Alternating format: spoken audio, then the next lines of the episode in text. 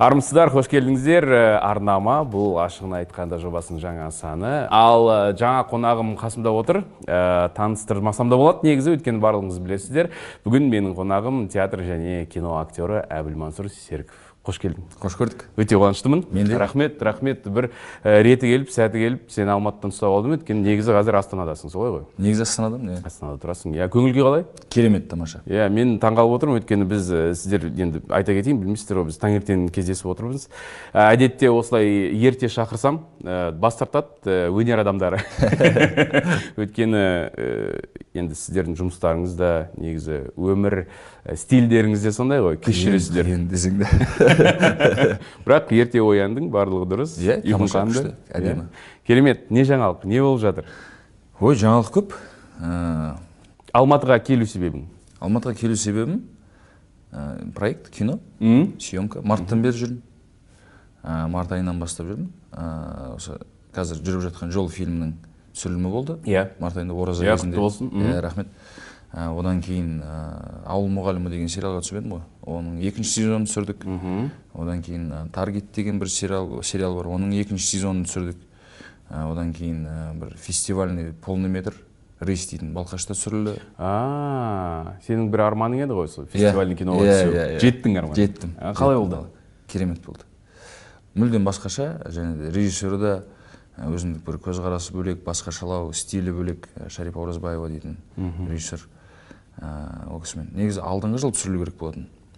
Біресе жаңағыдай көлік қатып қалды біресе суып кетті біресе тағы бірдеңе болды. Сонымен өйтіп бүйтіп команда бас жиналып осы жазға деп тірелді. Барып түсірдік. Күшті болды. Команда өте тамаша. Режиссер өзі сондай күшті керемет кісі.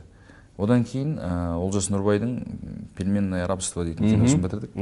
Күшті болды. Актерлар вообще атмосфера күшті болды кайф. Иә үзінділерін көрдім бірнеше репортаж көрдім сол кино жайлы да сұрайын деп едім. Негізі ол ә, комедия жанрында ма? Әлде ол көп не криминал ма? Қалай? Өзің қалай сипаттай аласың? Енді читка кезінде ә, олжастың айтуы бойынша мындай драмедия дейтін жанр. Аха. Драмасы да бар комедиясы да бар арасында. Андай бір ә, кәдімгідей жүрекке тиетіндей бір күшті сахналар бар сондай бір. Ә, бұйырса көресіздер енді құдай қаласа. Түсіріп біттіңдер? Түсіріп біттік бірақ сен әлі көрген жоқсың. Монтажды бірінші нұсқаларын әлі көрмегенсің жоқ ештеңе көрген жоқ аха. Б- б- драмедия деп кеттің оның енді өзіңе естуімше саған драма өзіңе көбірек ұнайды. Маған жақын. Драмаға Өзім- жақынсың, өзім иә? табиғатыма иә. Аха. А комедия жағын қалай? Комедия жағы да жаман емес Иә? негізі иә. Қолдан келгенше иә. күтеміз күтеміз иә. Э, э, фестивальдік фильм деп кеттің жаңа ғана өзің қалай аталады рысь ри? Рысь. Рысь? А мәссаған рысь деп аталады рысь деп аталады желтая кошка болды енді рысь шықты. Біздің ә, сондай бір үлкен мәселеміз ә, фестивальді киноды киноны біз өзіміз енді біз көрермен көбінесе көре алмаймыз. Өйткені фестиваль аралап кетеді бір екі үш жыл өтеді оның арасында сөйтіп ұмытып та кетеміз. Бұл фильмнің тағдыры қандай болады бізге ә, жетеді ма? Қалай ойлайсың? Ә, негізі режиссер ханымның айтуы бойынша жету керек. Жету керек бірақ әуелі шетелде ә, фестивальдарға қатысады. Өз со- соған арналғаннан кейін. Бірақ бізде көрсетіледі дегендей қылып айтқан. Мхм.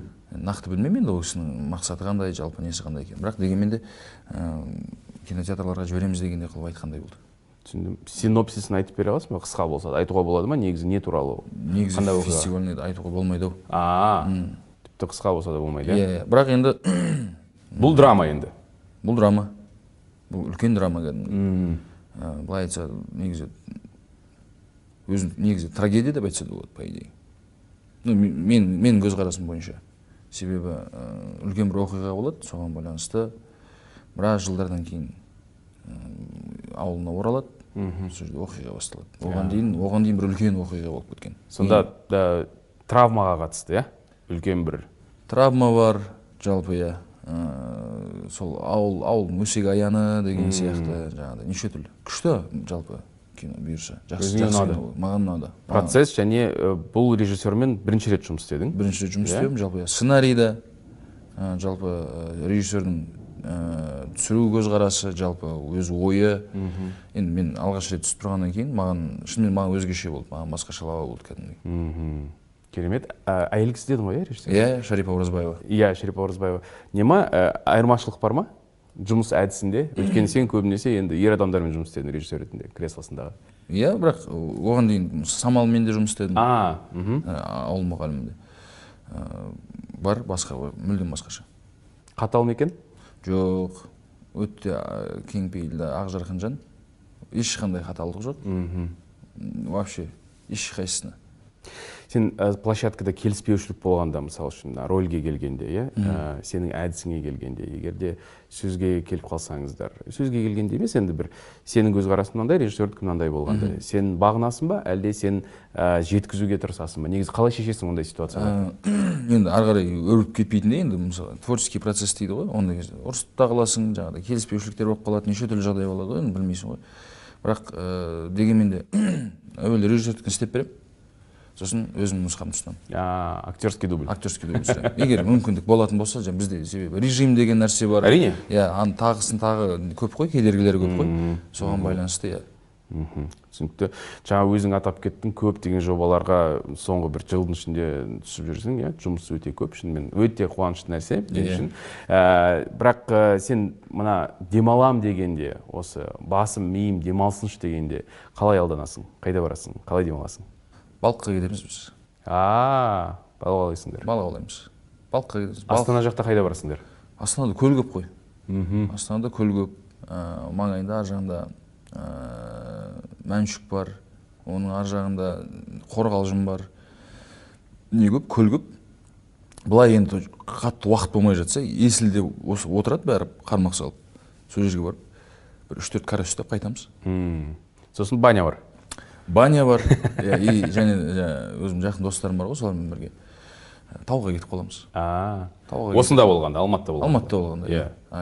Былай алматыда болғанда да енді балыққа да кетіп қаламыз енді бірақ ыңғайы келмей жатса тауға кетіп қаламыз. Платоасы бар басқасы бар шальгөде бар болмаса осы жерде бауы бар өзіміздің. Сондай жерге барып ми тыңдатып әңгімеден жіберіп қайтамыз. Керемет. Керемет. Ә, қателессем түзете ғой бірақ ең жақын достарың осы алматыда емес па сенің? Өзің астанадасың иә енді алматыда туып өскеннен кейін Иә. иә осы жерде. Сағынбайсың ба? Қиын емес па? Доссыз жүру жоқ енді ар жақта да жақын достарым бар. Иә. Ә, коллегаларым бар жақын араласып кеткен семейно араласып кеткен ә, жақын жақын бір бірімізге постоянно поддержка беретін. Ол жақта да жақын бауырларым бар достарым бар. Ә, мына жақта енді бүкіл кішкентайдан өскен бүкіл қыр сырын білетін жігіттер болғаннан кейін. Әрине сағынасың сағынасың. Иә. Ә, жаңа не демалыс жайлы алдану жайлы айттым. Инстаграмда тик токта көп отырасың ба? Қайсысын қайсысына қазір көңіл көбірек көңіл бөлесің енді қатты бөлемін деп айтмаймын мен инстаграмды әйтеуір былай былай қолдап тұруға тырысамын. Қолдан келгенше. Бірақ тик токта енді анда санда бір идея келіп әйтеуір бірдеңе неғылған кезде бірдеңе трендтағы бірдеңені түсіріп жібермесек аса тик токқа қатты көңіл бөлмеймін түсіндім. Инстаграмдағы ең бірінші постың есіңде ма сенің? Өзің салған? Ә, есімде. Оны мен салған жоқпын. А? Иә оны мен ол кезде қолдануды білмеймін инстаграмды. Төртінші курс оқимыз. Нұржан деген жақын бауырым бар жаңағы. Әбубәкір? әбубәкір. Иә. Сол біздің староста М, группада. Сол ол былай былай мына анау мынандай болады мынау мынандай болады. Ол кезде әркімге подписываться ете бергенмін ғой ше. Білмейсің ғой енді. Бәріне подписываться ете біреу жазса. Сөйтсем ондай ондай нәрсе емес екен сөйтіп анау алады да манс манс мен қазір мына жерде гамакта жатамын сен менің ұйықтап жатқанымды түсіріп ал да ана сақ қойма ахмет ол кезде история деген жоқ қой тек пост қана иә саласың тек ғой, пост. иә. видео жоқ ол кезде. Иә видео жоқ ештеңе жоқ. Соны салып біздің старостамыздың ұйықтап шаршап бірдеңе бірдеңе деп жазған бір ең бірінші постым сол. Жоқ ол емес. Ол емес па ол екінші пост. Мә онда біріншісі есімде жоқ біріншісі той боларда деген а осы ма? мә. Қалабайдың образындағы сурет. Ойбай вообще есімде жоқ. 2013 жылда салыпсың. Ә, 30 мамыр күні. Сол театрда жүрсіңдер ма? мына а біздің учебный театр. Учебный иә театр репетицияда салған болған да шошаңдап жүріп иә театр демекші енді сенің өнерге келуің бір ә, бізге заңдылықтай көрінеді. Өйткені ата анаң да өнерде жүрген Иә, иә. кісілер құралаған емес өнерден. Бірақ қателеспесем алғашқы сенің енді өзің жеке ізденісің спорттан басталды. Ізденісім болғанда менікі емес ә, әкем инициатива- инициативасы болды. А любой ер азамат өз өзіне тұрып беру керек самооборона болу керек. Енді мен мектепке өзі қатысып па еді? Өзі өзі каратист черный каратист болғасын. Иә сондай көзқараспен өскен иә иә сонымен мен көп мектеп ауыстырдым бала кезімде. Жыл сайын мектеп ауыстырдым бірінші класста екінші класста басқа мектеп үшінші класста басқа Неге олай? төртінші класс. Енді көшпелі қазақпыз ғой біз көшеден қалғанбыз папаның жұмысымен. Жұмысы бар несі бар иә? Ол кезде жағдай қиын деген сияқты кішкене. Соған байланысты жыл сайын мектеп ауыстырдым екеуміз как раз басқа мек- жаңа мектепке ауыстым. Сол кезде екеуміз жаяу кетіп баратырмыз ол кезде трамвайный не бар? Сол трамвайный жолмен кетіп баратырмыз қарным аш әке сам салып беріңізші дедім. Сам салып берді өзіне алған жоқ бірақ. Сөйтіп кетіп барып қатты есімде қалған сол сәтте. Сіз неғып жемейсіз мен қарным тойып тұр деп қояды сөйтсем ақшасы жоқ екен да маған ғана жетіп тұр екен да екеуміз трамвайына кетіп баратырмыз мен самсаны ұрып келе жатырмын әкеңе тістеңіз деп қоямын. Әке бір тістейін деп қояды ол да. сөйтіп кетіп бара неғып осымен мектеп ауыстыра беремін деймін да. Күшті қыз зато класстастарың көп болады деп қояды не жизнь прекрасна киносы бар ғой. Сол жақтағы бір әкесі қандай бір қорқынышты қиын ситуация болса да күшті алып шығады баласына бір керемет оқиға шығарып иә? Иә иә сондай сияқты өте позитивпен. Сондай иә сондай болды. Сол сол кездер есіме түсіп кетеді. Сосын сөйтіп прикол ұстайтын әйтеуір зато сенің класстастарың көп болады деп қояды иә. Сөйтіп енді мектеп ауыстырған сайын білесіз ғой енді өзіңіз. Төбелес болады анау болады. Жаңадан келгеннен кейін не болады тексеру Сынайды, болады. Иә. мен бірінші атаманмын деген сияқты. Сөйтіп біраз таяқ жеп таяқ жеп таяқ жеп сөйтіп күндердің күнінде алтыншы классқа ауысқан кезде ма жүр кейін кеттік деді сонымен келдік. Киініп кеттік келсем сейфуллин бойында абылайхан дейтін спорт комплекс бар. Сол жерге алып келді. Ол жерде әбекең келгеннен кейін бәрі шок. Деп ауыздарын ашып келді да мә дзюдоға берді. Тренерім әділхан. Әділхан деген керемет кісі. Сол кісіге тапсырды да еті сенікі сүйегі менікі деді болды. Осы сөзді айтты да кетіп қалды. Сонымен бес алты жылдай қатыстым. Кандидат мастера спортан қорғадым. Ыыы мектеп бітірдім. Сосын академияға көшкеннен кейін академияға ауысқаннан кейін мүлдем уақыт болған жоқ сонымен қалды. Травма да болды ғой қателеспесем травма алдың ба? Алдым иә. Қол сынды иық сынды киіст а, біраз жер кетті сол- мен солақай болғаннан кейін мына сол жағым басым не сол жағың с левой сторона кетті менде басым А. Мен солақай солақай өзім левшам а болды болды иә иә жұмыс істейтін жағың ғой иә иә. иә иә. Жоқ и андай білгеннен кейін сол жақ травмировать етуге тырысады да күрескен кезде де в основном түсіндім. Бірақ жаңа айтып кеттің негізі әкемнің инициативасы болды деп. Иә. бірақ кейін өзің де ұната бастадың. Ба? әрине әрине өзіме де ұнады. Өзіме де ұнағаннан кейін сол азартына кіргеннен кейін балалармен танысып ол жерде де кругозорың кеңейеді таныстарың көбейеді деген сияқты. Жарысқа барасың анаумен Иә, танысасың мынаумен иә. танысасың ана жарыстың азартына кіресің сонымен. Сонымен мен әуелі сол күреспен кеттім ғой былай жа- жалғыз өзім жеке мысалы жеке тұлға ретінде жеке ә, ер азамат ретінде басқа қалаларға барып өз өзіммен болып деген сияқты. А оған дейін мамаммен жүретінмін основном гастрольдерде театрмен мысалы. Төртінші класстан бастап. Былай жеке сол өзім сол спортпен шықтым. Түсіндім шетке қарай.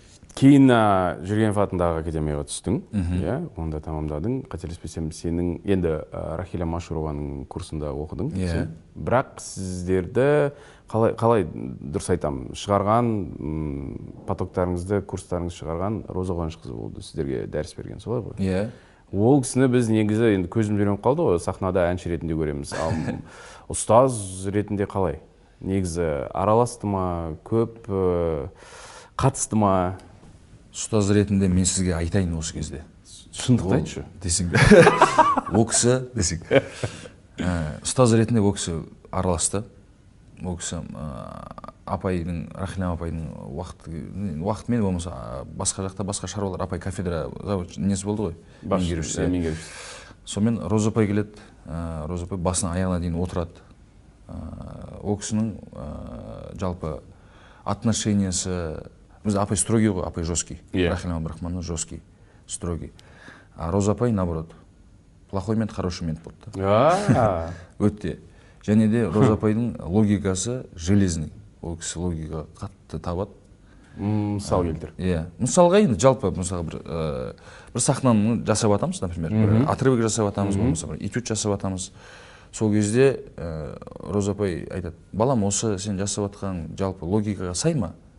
Сен мына істеп жатқаның дұрыс па? Логически қалай болар еді? деп. Логикасы железный да и шынымен де ә, шынайылыққа келіп жанастырып береді да сол нәрсені. Былай логически ойлап қарасаң шынымен де солай екен да. Сондай жағынан жалпы роза апай ә, больше рахилям апай әке болса енді жалпы алған кезде міне Иә, жағынан роза апай ана болды мысалға біреудің туған күні болатын болса жаңағыдай дастарханын жайып болмаса сабақтан кейін жүріңдер балалар шай ішеміз деп бүкіл курсты алып кетіп шайын беріп жалпы сондай болды ол кісі. Кәдімгідей бүкіл процесске қатысты как положено. Сахнада шығып балам ол былай болады ол мынандай болады деп.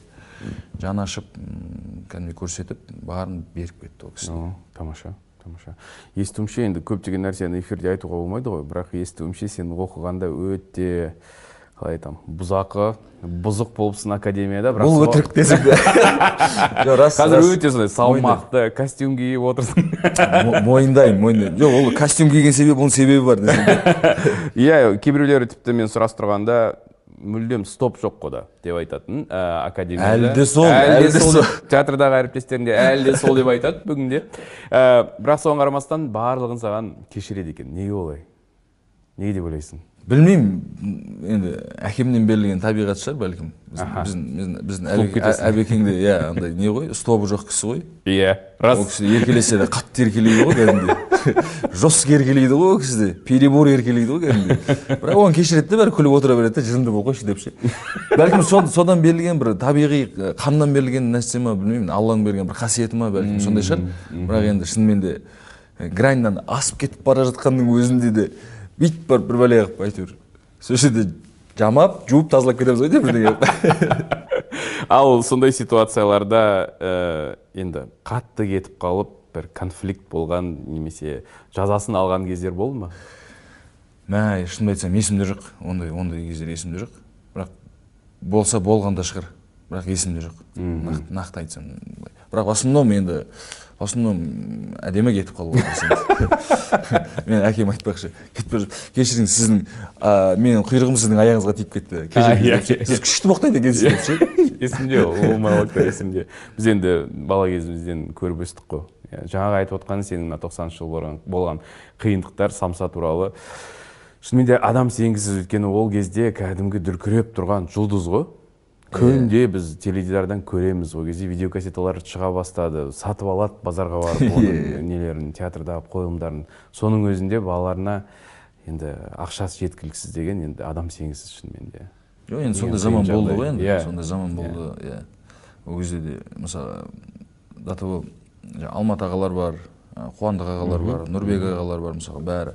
Біреу мысалы бір қап күріш алады біреу бір қап ұн алады біреу бір қап қант алады біреу бір қап макарон алады соны бөледі между собой бүйтіп бүйтіп ну сондай да кездер болды негізі. Иә. нанға нанға ақша болмаған кездер болды ғой как она есть. Иә рас рас. Кейін сен мына кейін емес енді қазір астанада дедік қой иә? Сен қазір астанада қалибек қуанышбаев атындағы мемлекеттік ака- академиялық қазақ музыкалық драма театрының актерысың иә. Бірақ астанаға сен көшпес бұрын бірінші осында тюзда жұмыс істедің. Тюзда жұмыс істедім. Екі ақ жыл жұмыс істедің. Екі жыл жұмыс істедім. Бірақ тюзға сенің ә, келу кіру орналасу ә, тарихыңда ерекше. Негізі тюзға ә, оқу орнын бітіріп штатқа кіріп жұмысқа тұрып кастингтен талай кастингтен өтіп қиыншылық көріп басты рөлді алады. Сен бірден ол несіз жаңағы қадамсыз бірден басты рөлді алып кеттің. Солай болды ғой. Жоқ. Талғат теменовтың арқасында. Олай болған жоқ па? Қалай болды? Олай болған жоқ. Мен ә, академия бітірдім. Иә. Ә, тюзда кастинг болды. Аха. Кастингке бардым. Енді мен сол қабырғада өскеннен кейін мені ол жерде бәрі біледі. Сол жердің баласымын. Ә, төртінші класстан бастап ол жерде спектакль ойнадым. Иә. Иә.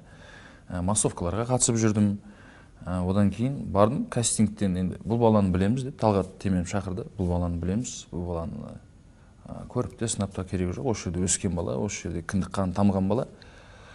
Ә, осы баланы жұмысқа аламыз деп. Худсовет отырған ешқайсысы қарсы болған жоқ. Иә иә әрине деп алды.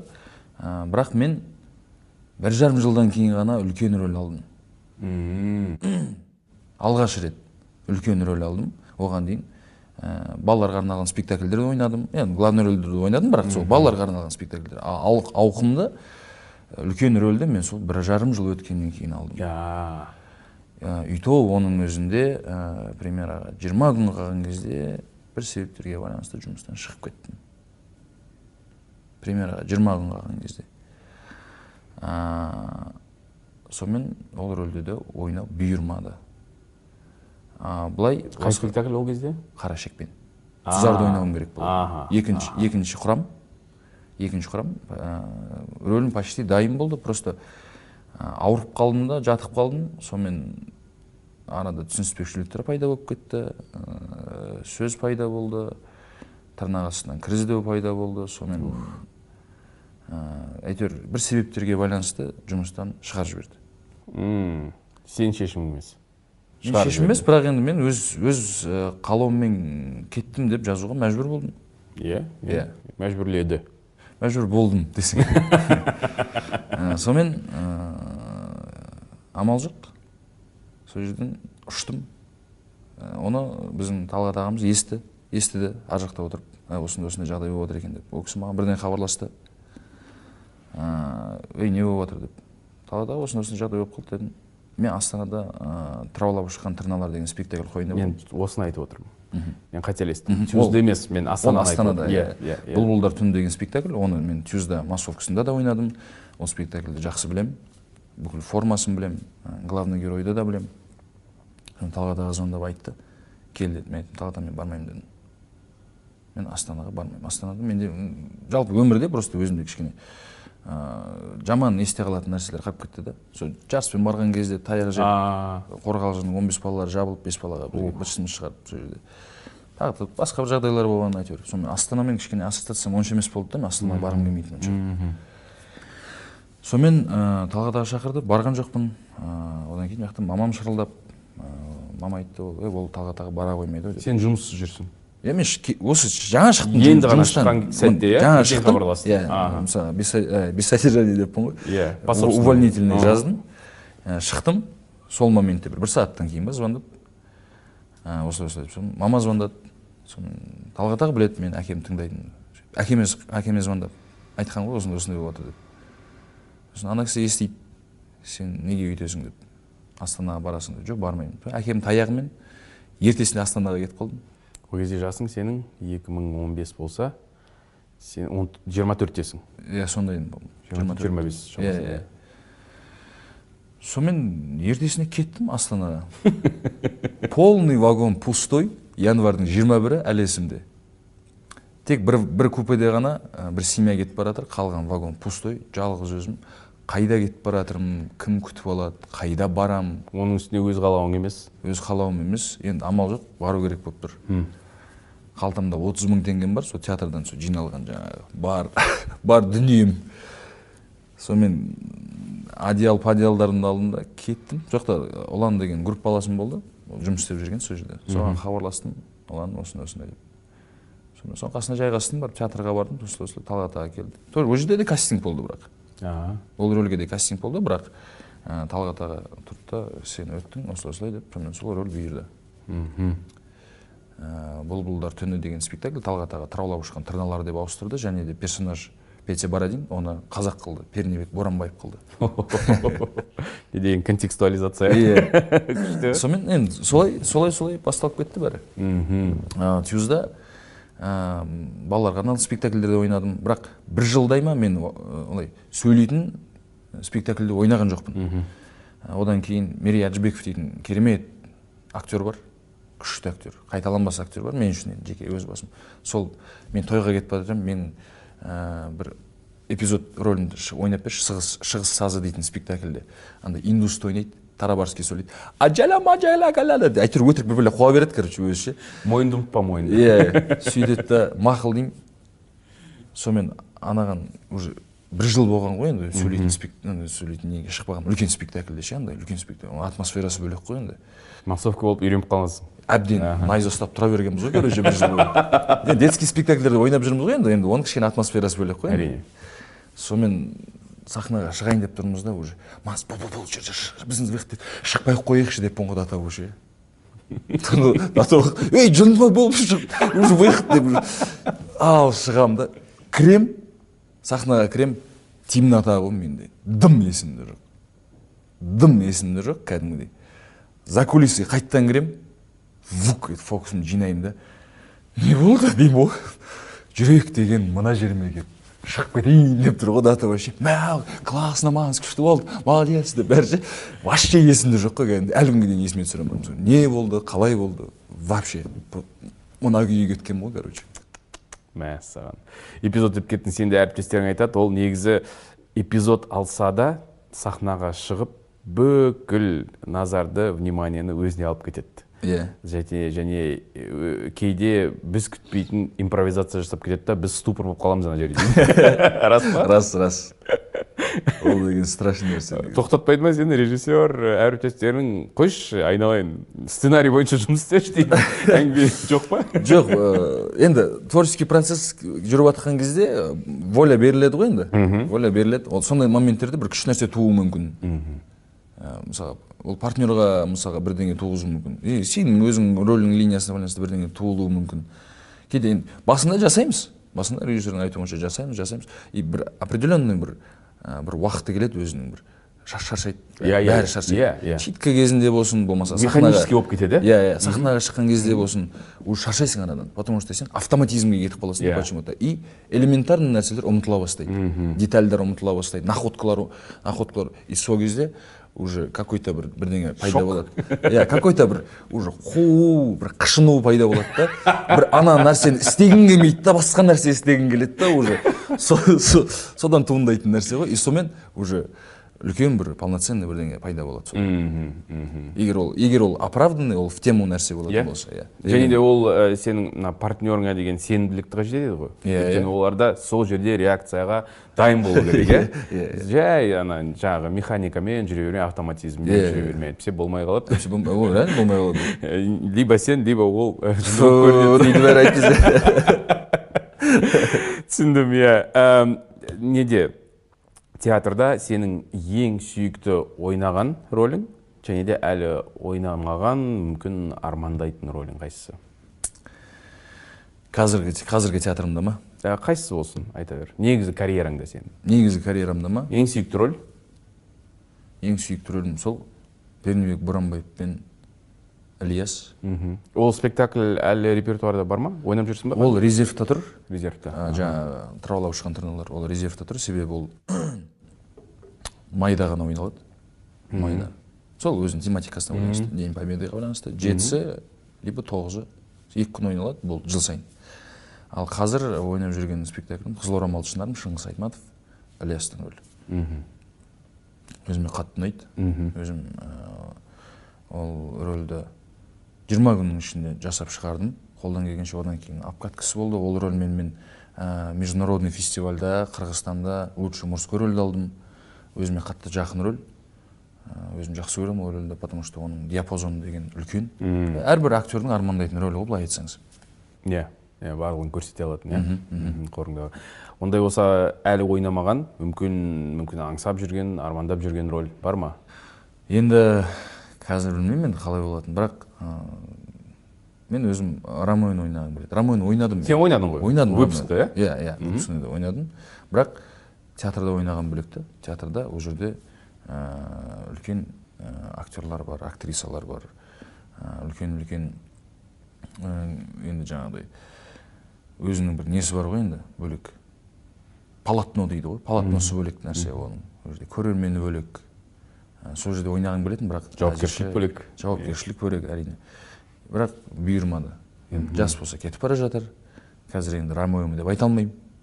Неге? Нешедесің қазір сен? Отыз екіге келдік. Қой отыз екі отыз екіге ұқсамайсың?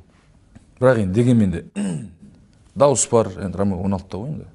Дауыс бар көз бар байқалады ғой бәрі. Кімді алдайсың деймін да кімді алдағың баға бересің ғой, иә? иә кімді алдағың келіп тұрсың деймін да әйтпесе артта бізде уже қанша бір алты поколение ма келді артымызда. Оларға олардың алдында енді ромеоны ойнап жүрсең енді кішкене ұяттау. Мен өз басым солай. Мен артта келе жатқан қазіргі поколениеға қуанамын себебі артымыздан келе жатқан поколение өте жақсы.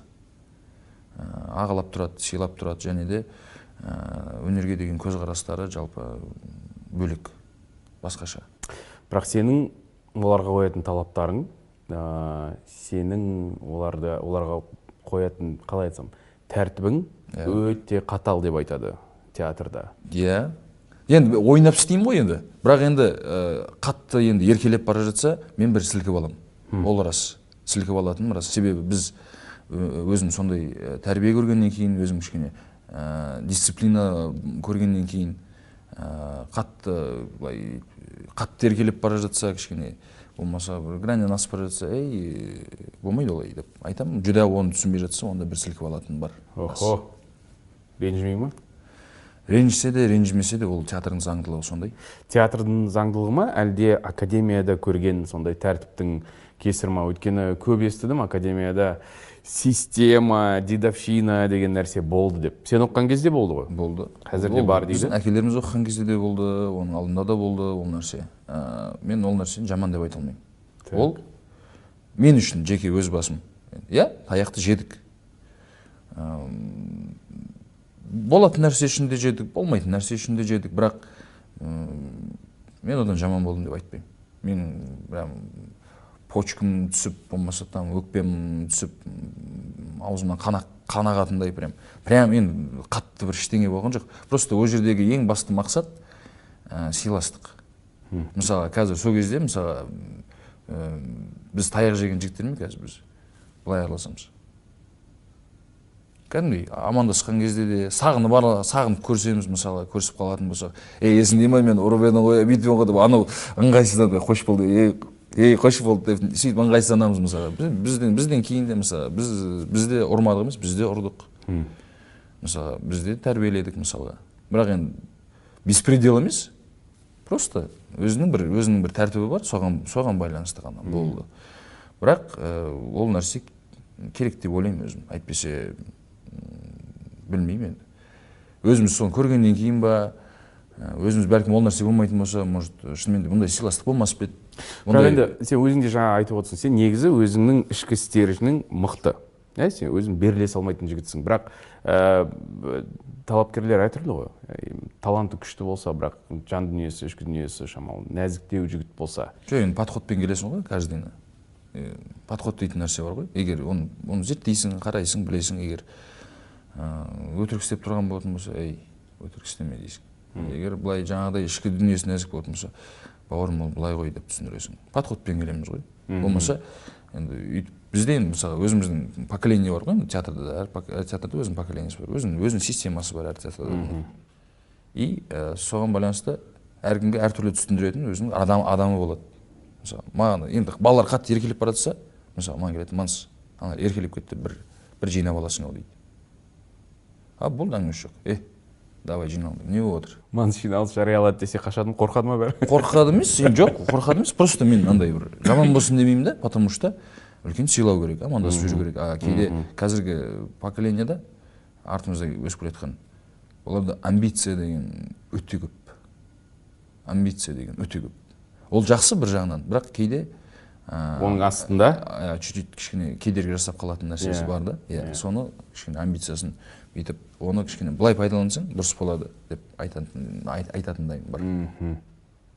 Керемет. Қабылдайды ма көбінесе әлде? Қабылдайды. Қабылдамаса қабылдатамыз. Міне академияның түлегі системаның түлегі. Қабылдамаса қабылдатамыз. Түсіндім.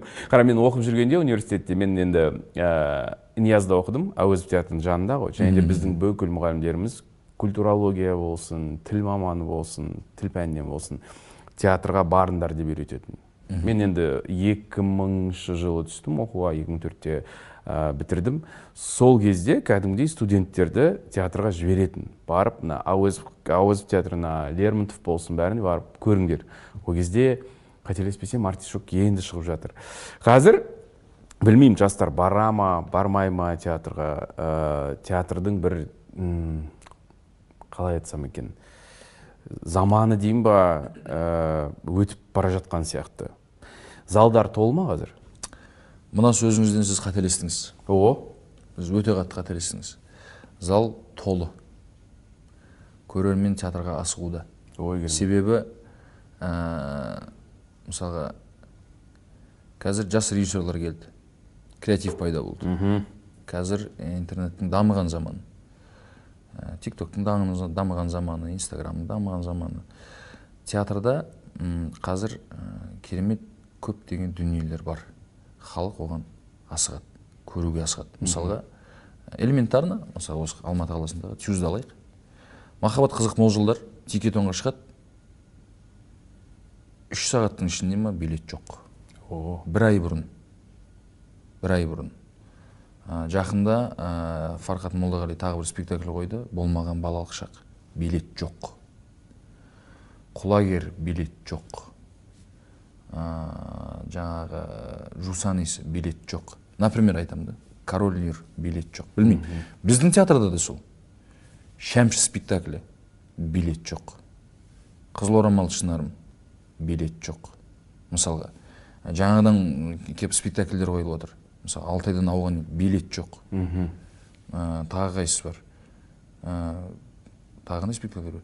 Спектакль көп кәдімгідей. Өзінің көрермені бар және де соны қайта қайта келіп көретін көрермендер бар. Мысалға мен осы осы екі мың нешеде нешеде қойылды бізде? Екі мың он жетіде қойылды ма? Қызыл орамал сыңарым содан бері үзбей көріп келе жатқан көрермен бар. Әр спектакльді. Мысалға шәмші спектакль то же самое. Музыкальный спектакль Иә, біздің шәмші иә. біздің ә, театрымыздың үлкен ә, керемет актер ойнайды нұркен өтелов дейтін қазақстан еңбек сің- еңбек сіңірген әртіс. Ә, сол ә, ойнайды. Мысалға оның да өзінің көрермендері бар. Өзінің тыңдармандары бар например. Ә, менің де өзім көремін әр, әр әртістің өзінің көрермені бар. Әр әртіс ә, бір ә, мысалға индивидуально бір спектакль жақсы көреді.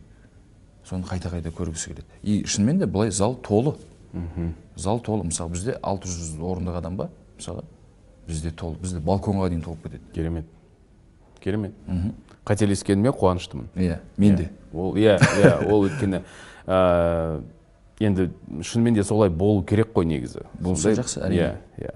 Ә, кинода ойнайтын актерларымызды барлығымыз білеміз ғой. Өйткені бір әсіресе бір ә, сәтті киноға түссең бірден жұлдыз болып кетесің. Бірақ біз білмейтін көпшілік білмейтін топ үш театр актерін атап бере аласың ба?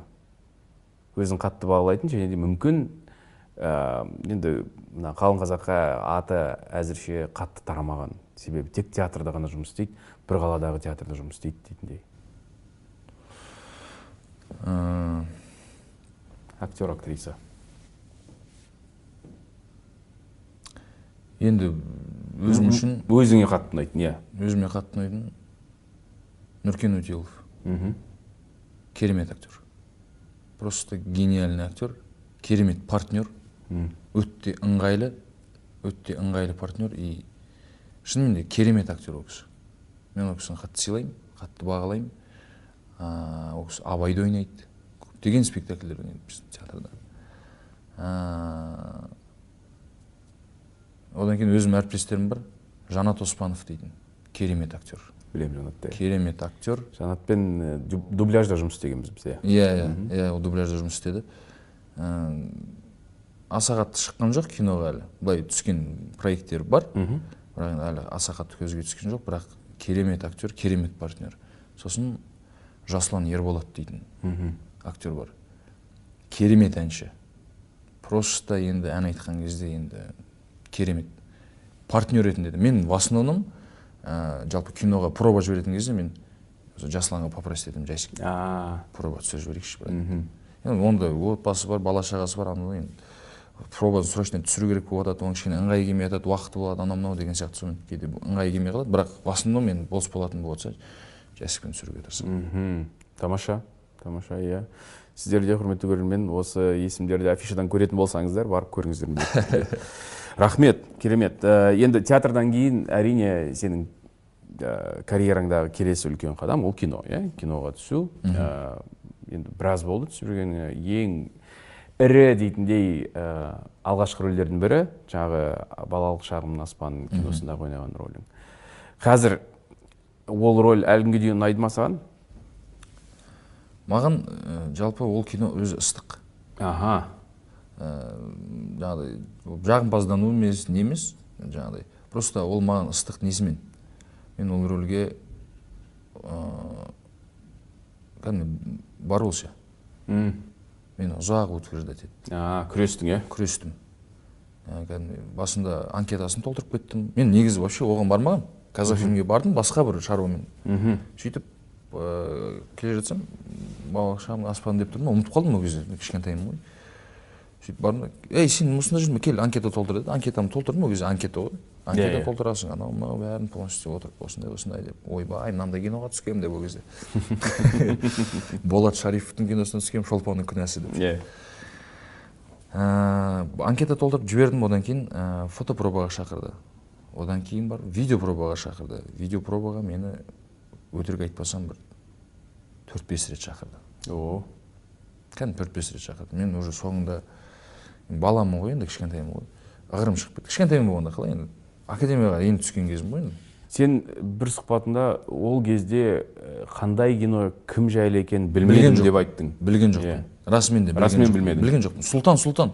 сұлтан деп тұр. Иә, сұлтан мен деп. оны кім сұлтан не сұлтан вообще интерес қойлаған жоқпын. Білмеймін да А, одан кейін видео пробасын өтіп жатырмын. Анау мынау. Ол кезде де қақпаймын білмеймін.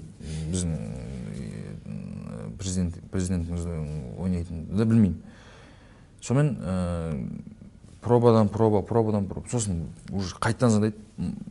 Тағы бір проба последний. «Е, қойыңдаршы уже надоело шығып шаршап кеттім утверждайтын утверждайтын утверждайтын қойыңдаршы айналайын дедім. О қазақфильмге автобуспен барып оңай ма сендерге деді бірінші алматыдан. Бірінші алматы жылаймын ғой кәдімгі. Бірінші алматыдан деп ше. Сөйтіп бардым. Түнге жақын шақырды ғой түнге жақын ба бардым барсам дәурен сергезин отыр. Ол кезде танымаймын оны. Қасына өтіп бардым фей мынау кім деп қоямын ғой? Өзімше болып ше. Мынау мен проба жасайын деп жатқан деп өзіме көп алып қойғанмын ғой білмеймін ғой енді. Сөйтіп ана ворошиловский стрелок дейтін сахнасы бар ғой ана ататын тир ататын. Соны жасадық. Мхм. Білмеймін сол кезде почему то какой то бір уверенность болды ішімде. Ай мен өтемін по любому деген сияқты. Бір уверенность болды. Енді бесінші бесінші рет шақырып жатқасын да болар? Жоқ енді дегенмен де дәурен сергазин енді мен жақсы көретін актерлардың бірі. Мен сыйлайтын актерлардың бірі режиссерлардың бірі мен жақсы көретін. Ол кезде біліп танымағаннан кейін енді қателік қой енді балалық болады пендешілік болады неше түрлі. Соны дәурен өтпегенге мен таңқалдым кейін.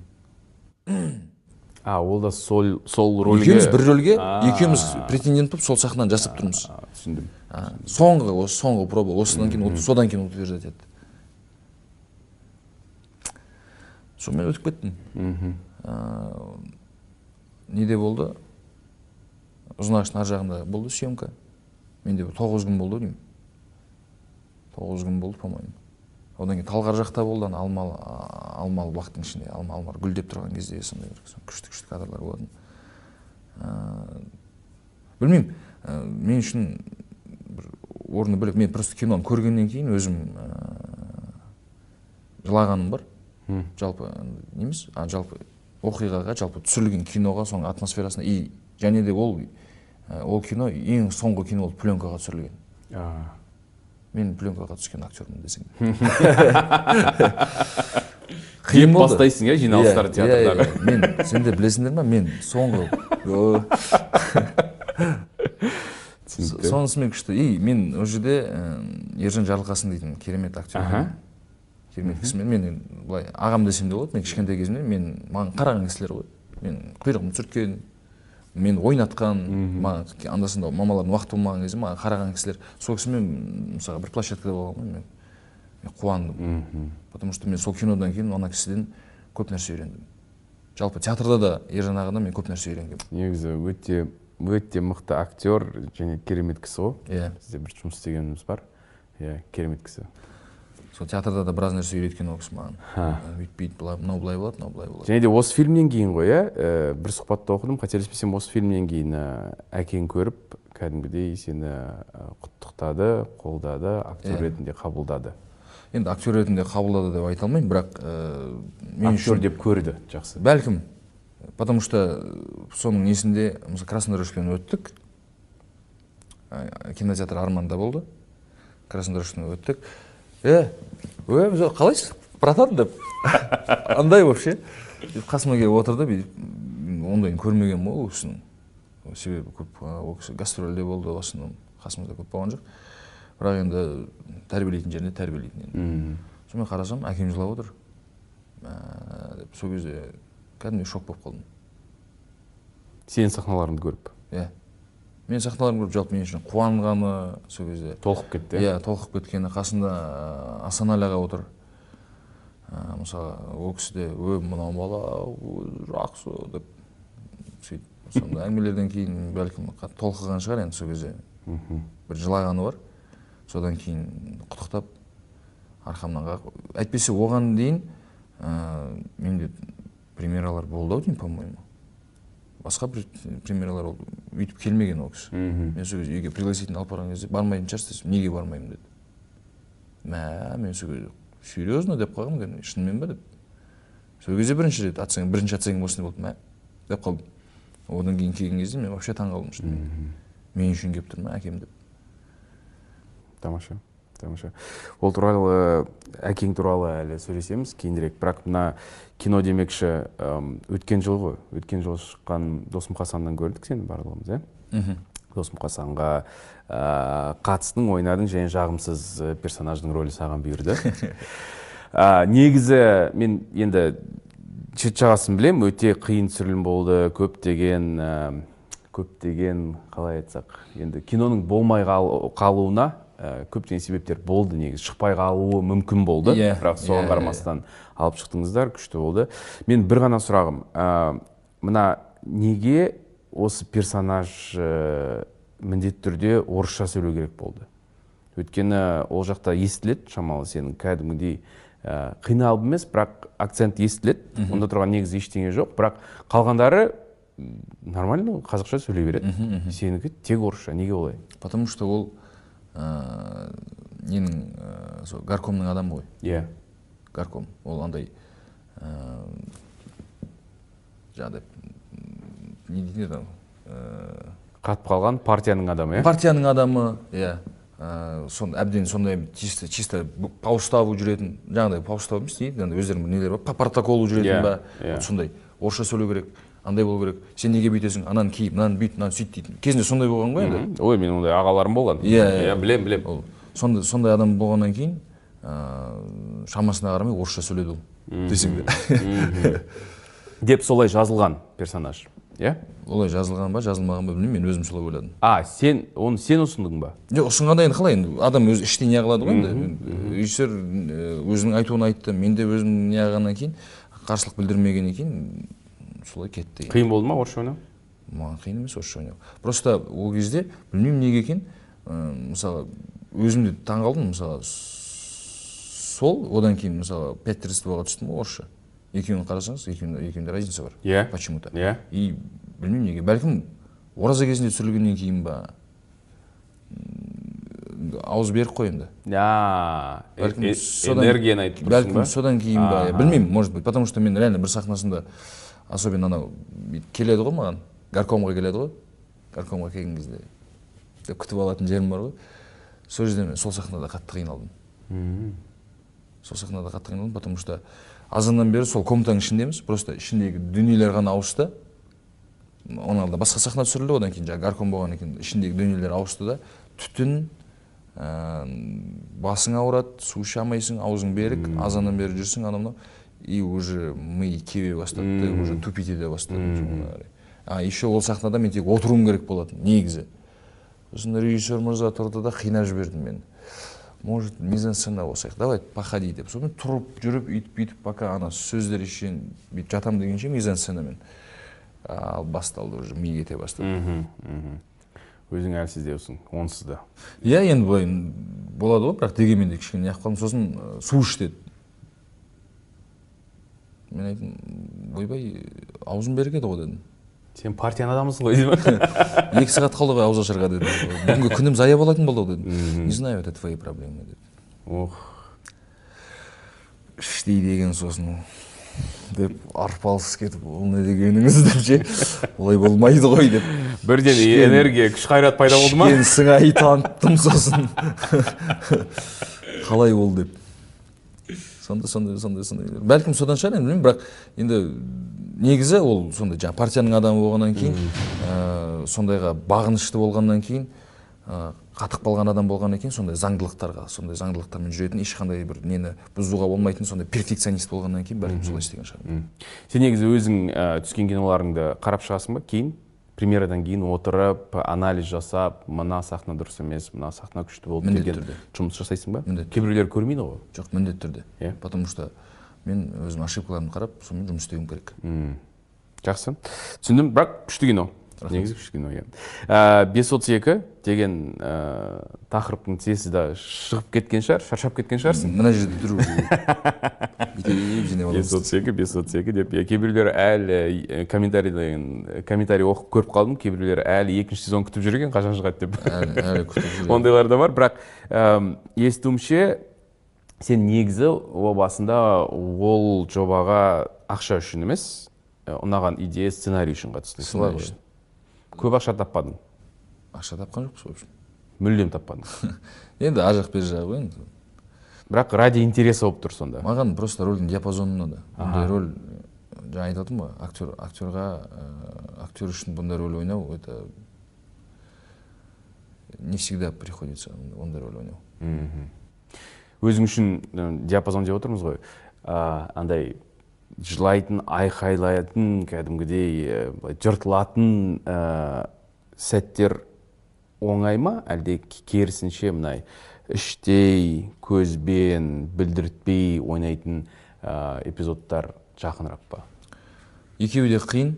Ә, себебі ситуациясына байланысты ғой.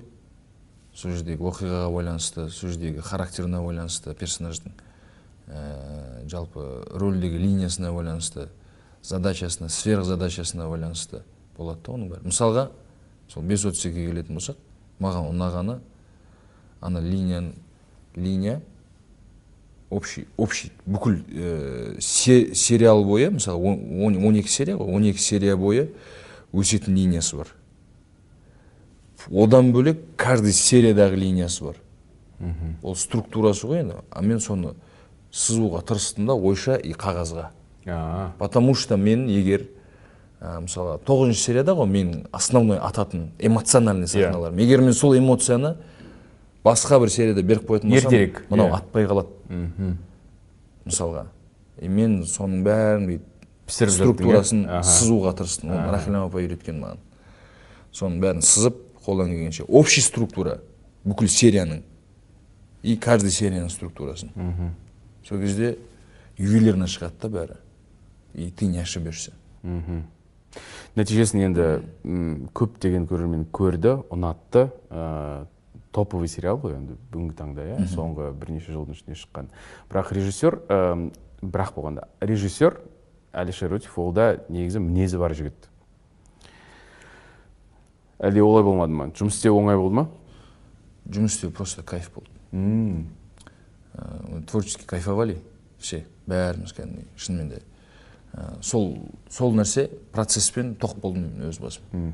Сол нәрсемен мен тоқ болдым көңілім тоқ болды. Көңілім тоқ болғаннан кейін мен ары қарай ойнағым келді. Мен сол сол сол сәтте сол эпохада қалып кеткім келді бір сәтте. Иә. Мен оны бір интервьюмда айтып едім как раз. Бітуге сәл қалдық.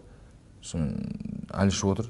И мен қасына келемін да мә бітейін деп қалдық қой иә брат деймін да мен кеткім келмейді прикинь. Бытовухаға оралғым келмей қалды. Деймін кеткім келмейді. Я хочу осы жерде қалғым келіп тұр деймін осымен өмір сүре бергім келіп тұр деймін. Да это же полное погружение брат дейді да Я говорю, да деймін да да вообще оралғым келіп тұрған жоқ ары қарай осымен кете берсек екен. Бір сондай момент болып қалды да просто. Ана қимастығы бар эмоция бар бәрі жиналып қалғаннан кейін отдачаны алып тұрсың ғой.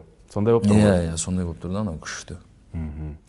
Ә, рольді аяқтағанда бітіргенде процесс процесс біткенде жаңа өзің ұнататын қатты шыққың келмейтін мына неден персонаждан шығу қиын ба саған? Персонаждан емес атмосферадан шығу қиын болды. Атмосферадан шығу қиын. Сен стоп ә, снято дегеннен кейін өзің мансұр бола кетесің. Мансұр боласың иә бірден. Мансұр боласың иә жоқ бұры- не әдіс әртүрлі ғой. Кейбір актер кәдімгідей кім еді өткенде мен мына рольға, рөлге дайындалғанда бір апта ешкіммен сөйлеспедім осыған тек осымен ғана жүрдім дауысын салдым ойын ойладым дегендей болып жоқ ол нас- настрой жақсы оның бәрі ұстаған жақсы күшті нәрсе ғой. Конечно егер қолымнан келетін нәрсе ол нәрсе. Бірақ ә, жоқ мен шалқар болдым деп айта алмаймын. Немесе стоп болғаннан кейін все я сам собой бірақ сол жердегі атмосфера сол жердегі оқиғалар сол жерде көрген нәрсеміз сол жерде басымыздан өткізген нәрсеміз оны жіберу оңай болған жоқ. Ол атмосфера ғой енді. Біз мысалы қобыланды менен бұрын бітіріп кетті күнде звондайды маған. Не болады. Не болып тез келші мен жалғызсырап жатырмын дейді. Мен ешкім түсінбейтін сияқты дейді да мен ана атмосфераны неғып тұрмын дейді да ол барғаннан кейін кәдімгідей ұйықтай алмай жүрді қанша күн мен де барғаннан кейін ұйықтаймын екеуміз барсақ бір бірімізді ғана іздейміз потому что екеуміз ана атмосфераны білеміз ғой қандай болған не болған. Екеуміз сол бір бірімізді іздеп тұрдық. Определенный бір уақыттан кейін бір екі ай ма білмеймін. Екі апта ма есімде жоқ уже. Әрең дегенде жіберді. Біз де үйге келсек отбасымыз да түсінбейді достарым да түсінбейді. Деп бірақ енді ана айтып береміз да қолдан келгенше. Оны ана түсінеді ғой енді неғып бірақ енді өздері көрмегеннен кейін неғылмайды да бірақ мә базар жоқ мә базар жоқ дейді да. Бірақ нәтижесін көргенде де түсінген шығар. Иә иә көбісі түсінген шығар. Мына шалқармен ассоциациядан шаршаған жоқсың ба? Сені көбісі енді шалқар шалқар деп біледі. Ну иә шалқар дейді. Ә, кому что удобно. Мысалға біреулер жаңағы игроктағы данияр дейді. Енді соңғы бір жылдың ішінде иә? Иә біреулер м, данияр дәуренұлы дейді мысалға жаңағы ауыл мұғаліміне байланысты. Ә, әркім әртүрлі. Біреулер вообще е бес отыз үш дейді. Ей вообще бес отыз үш. Еу бес отыз үш дейді. Кел суретке түсеміз дейді. Өзіңе саған керек болса кел өзің түс деймін маған керек емес деймін уже уже сондай болып кеттік та уже потому что беспредел да енді шаршайсың болмайды да шаршайсың әрине әрине жеке шекара деген нәрсе бар нәрсе да вообще мәдениетсіздік та ол еще ысқырып барып саған ей дейді да бес отыз үш та еще айырылып күлемін ше кәдімгі кадрда көріне ма көрінбей ма, айтып жатқанның өзінде көзінде от. Шынымен ғой енді ей ей дейсің ей бір қойыңдаршы дейсің бірақ бағыңда ашқан рөл. Шүкір шүкір.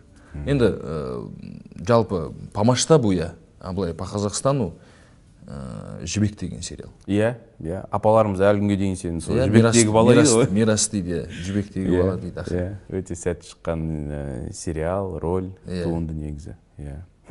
Жаңа бағыңды ашқан рөл дедім. Ә, матрица деген кино және де киану ривз туралы білесің ғой иә? Негізі Иә. ол рөлді уилл смитке ұсынған. Уилл смит сценарийді түсінбей бас тартыпты. Әлі күнге дейін интервью бергенде мен ол кезде топаспын сценарийді түсінбедім. Және де әйелім айтқан келіс деп бірақ мен түсінбеген соң бас тарттым деп айтып жүр. Ә, киану ривз оған осы күнге дейін алғысын айтады. Түсінбегенің үшін рахмет деп. Және де бес отыз екідегі саған бұйырған рөлде негізі басқа актер тағайындалған басында иә? Сосын түсінбей, түспей қалды. Не себепті және де ол актер кім? Дәурен ба тағы да? Дәурен серғазин. Тағы дәурен. Да дәурен. Мен де ойлағанмын екі рет сонда. Иә. Екінші рөл болып тұр. Иә иә. Сондай еді оған дейін де былай былай кездесіп қалғанбыз. Басқа проекттерде де. Бірақ есімде жоқ ол кезде кім өткен. Может дәурен өтті ма может басқа біреу өтті ма есімде жоқ. Бірақ осы жолы дәурен серғазин.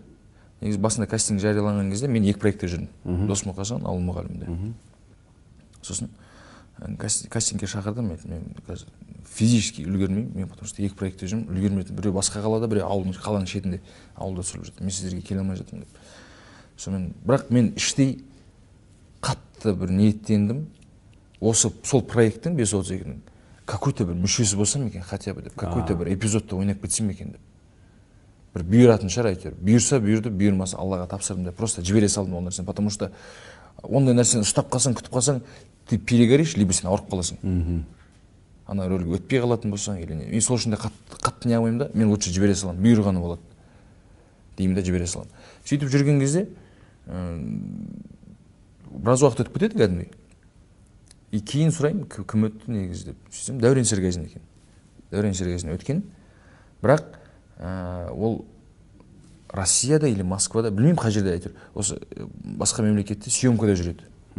И оның уже не қылайын десе уже графигі вообще келмей жатыр. И так былай жылжытады тағы жылжытады подстраиваться и уже ана жақта уақыт келіп қалды. И че то олардың кішкене уақыт жағынан вообще ешқалай болмай қалады короче. Сонымен әліш тұрады да ойланады может это знак? Может так должно быть? И так қайтадан кастинг жариялап жібереді короче. Сол кезде мен ауыл мұғалімде соңғы күндер почти бір бір апта қалған шығар ары кетсе. Маған қайтадан жазып тұр. Осылай осылай. Ей сендер утверждать етіп қойған жоқсыңдар ғой десем. Жоқ біз қайтадан кастинг Болмай қалды, иә. Жіберемін ыыы, сосын ауыл ауылдамын ғой енді ар жақтан кішкене. Түсінбей жатырмын не. Сосын ертең келейін давай деймін. Ауылдан сұранып келемін ертесіне келіп проба түсіремін кетемін. Ертесіне ауылда қайтадан съемкада жүрсем әлиш звондады ол кезде қобыланды өтіп қойған.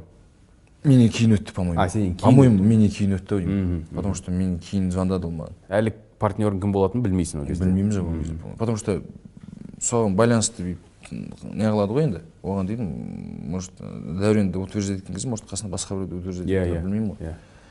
И алиш сонда мен кеше пробаны көрдім брат можно сделать конфликт? Давай поработаем. Говорю, давай поработаем алиш я с удовольствием без проблем. Сценарийін примерно оқыдым бүйттім бүйттім блин мен мен андай көрген жоқпын я говорю. Чингиз абдуллаевты оқығандай болдым дедім. Сонымен келістік сол жерде мажа болды. И одан кейін екі күннен кейін ба маған по моему коба звондады маған қарасам төрт пропущенный тұр телефон мен ауылда съемкада жүрмін. Братан мен бес отыз екі өттім ғой бірге ойнаймыз ей қойшы деймін е болды болды кайф красавчик. Сонымен пошло поехало содан дуэт басталды дейсің ғой. Әйтпесе бір театрда істейміз ғой иә енді. иә иә енді доссыңдар ғой онсыз да. Бірақ не- негізі халықтың алдында дейтіндей. Э, ойнап шықтың барлығы дұрыс болды бітті. Ам, бірақ о басында сенде бас тартам деген ойың болды. Бірінші күні бірнеше сұхбатта айттың. Бірінші күні иә бірақ ам, бас тартам дегенде ба- бас тартсам бекен деген пендешілік қой просто. Пендешілік қой. Адам қиналған кезде болады ғой. Бір ә, рельске түсе алмай жатырмыз. Анау мынау командам жас. Бәрі бәрі жас. Әлі мысалға ә, жалпы тематикасын түсінбей жатырмыз да бұл кішкене басқаша түсірілді ғой бұл. Мысалға общий бір үлкен сахна бірақ қиылып қиылып сценарийде қиылып қиылып тұр оны осылай қиылып түсіреміз ба деп ойлаймын. Сөйтсек ол қиылған сахналардың бәрін объединять етіп общий бір сахна екен сөйтіп түсіретін болдық короче. Ол сахналар еще э, кадр көп как минимум 13-12 кадр болатын бізде бір сахнада. 18 кадрға дейін бардық мысалға. И ананы пока түсініп қабылдағанша отрицание болды да кішкене шок болды да организмде и одан кейін жаңағыдай бірінші күн пока освоение еще локациялар көп полевые условия мысалы пока тамақ келем дегенше анау мынау бірінші күн деп жылағым келеді да. Кетіп қалсам ба екен деп ше. Кәдімгідей бес, рет па төрт бес рет ана мысли посещать етті мен может мен уйти деп может я не могу деп. И сосын іштен ей деді бір ей сен. Еркексің ба кімсің сен жалпы өзің? Не істеп өз өзіңді бір сілкіп алдың. Бір сілкіп айтқандай. айтқаныңдай. қуасың ба? Сен қаншадан подводить ететін болсаң ты че елки палки басың жасай соберись тряпка дедім. Сен еркексің ба кімсің? Келістің ба все давай. До конца. До конца қалдың. Құдайға шүкір. Шүкір шүкір. бірақ сенің шығып кеткен жобаларың да болды ғой. Болды. Қатысып бастап бұл маған че то ұнамай тұр шығып кетем деген сәттер Болды. болды. Екеуі есімде. иә. Басқасын білмеймін біреуі қырғызстанда қателеспесем. Біреуі қырғызстанда. Иә. Ол жердегі сонда маған сенің ішкі процессің қызық. Ә, не шешім қабылдағандағы басты фактор не? Мен кетем дегенде. Өйткені ең бастысы неге? Өйткені сен сценарийді көрдің қабылдадың ұнады келістің. Режиссерді біле- білесің көрдің келістің. Ол қырғызстанда айтасыз ба қандай қайсысы болса да екеуінің қайсысы болса да. Ну ол жерде форс мажорный ситуация болды негізі. А. Очень форс мажорная ситуация. Аха. Э, можно сказать э, я им ну қалай айтсам болады? Мен оларға в поддержку көмек ретінде бардым. Потому что мен астанада жүрмін. Э, как раз жатырмын. По моему я не помню қай қай уақыт екен Жа- жаз ба жаз ау деймін сол жылы кез Э, звондайды қырғызстаннан осылай осылай. Круиз дейтін. Кино полный метр анау мынау а да. О классно.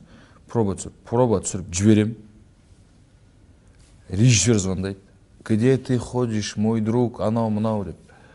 Мен сені іздеп едім ғой сөйтсем оларда главный геройды шетелге жібере алмайды екен.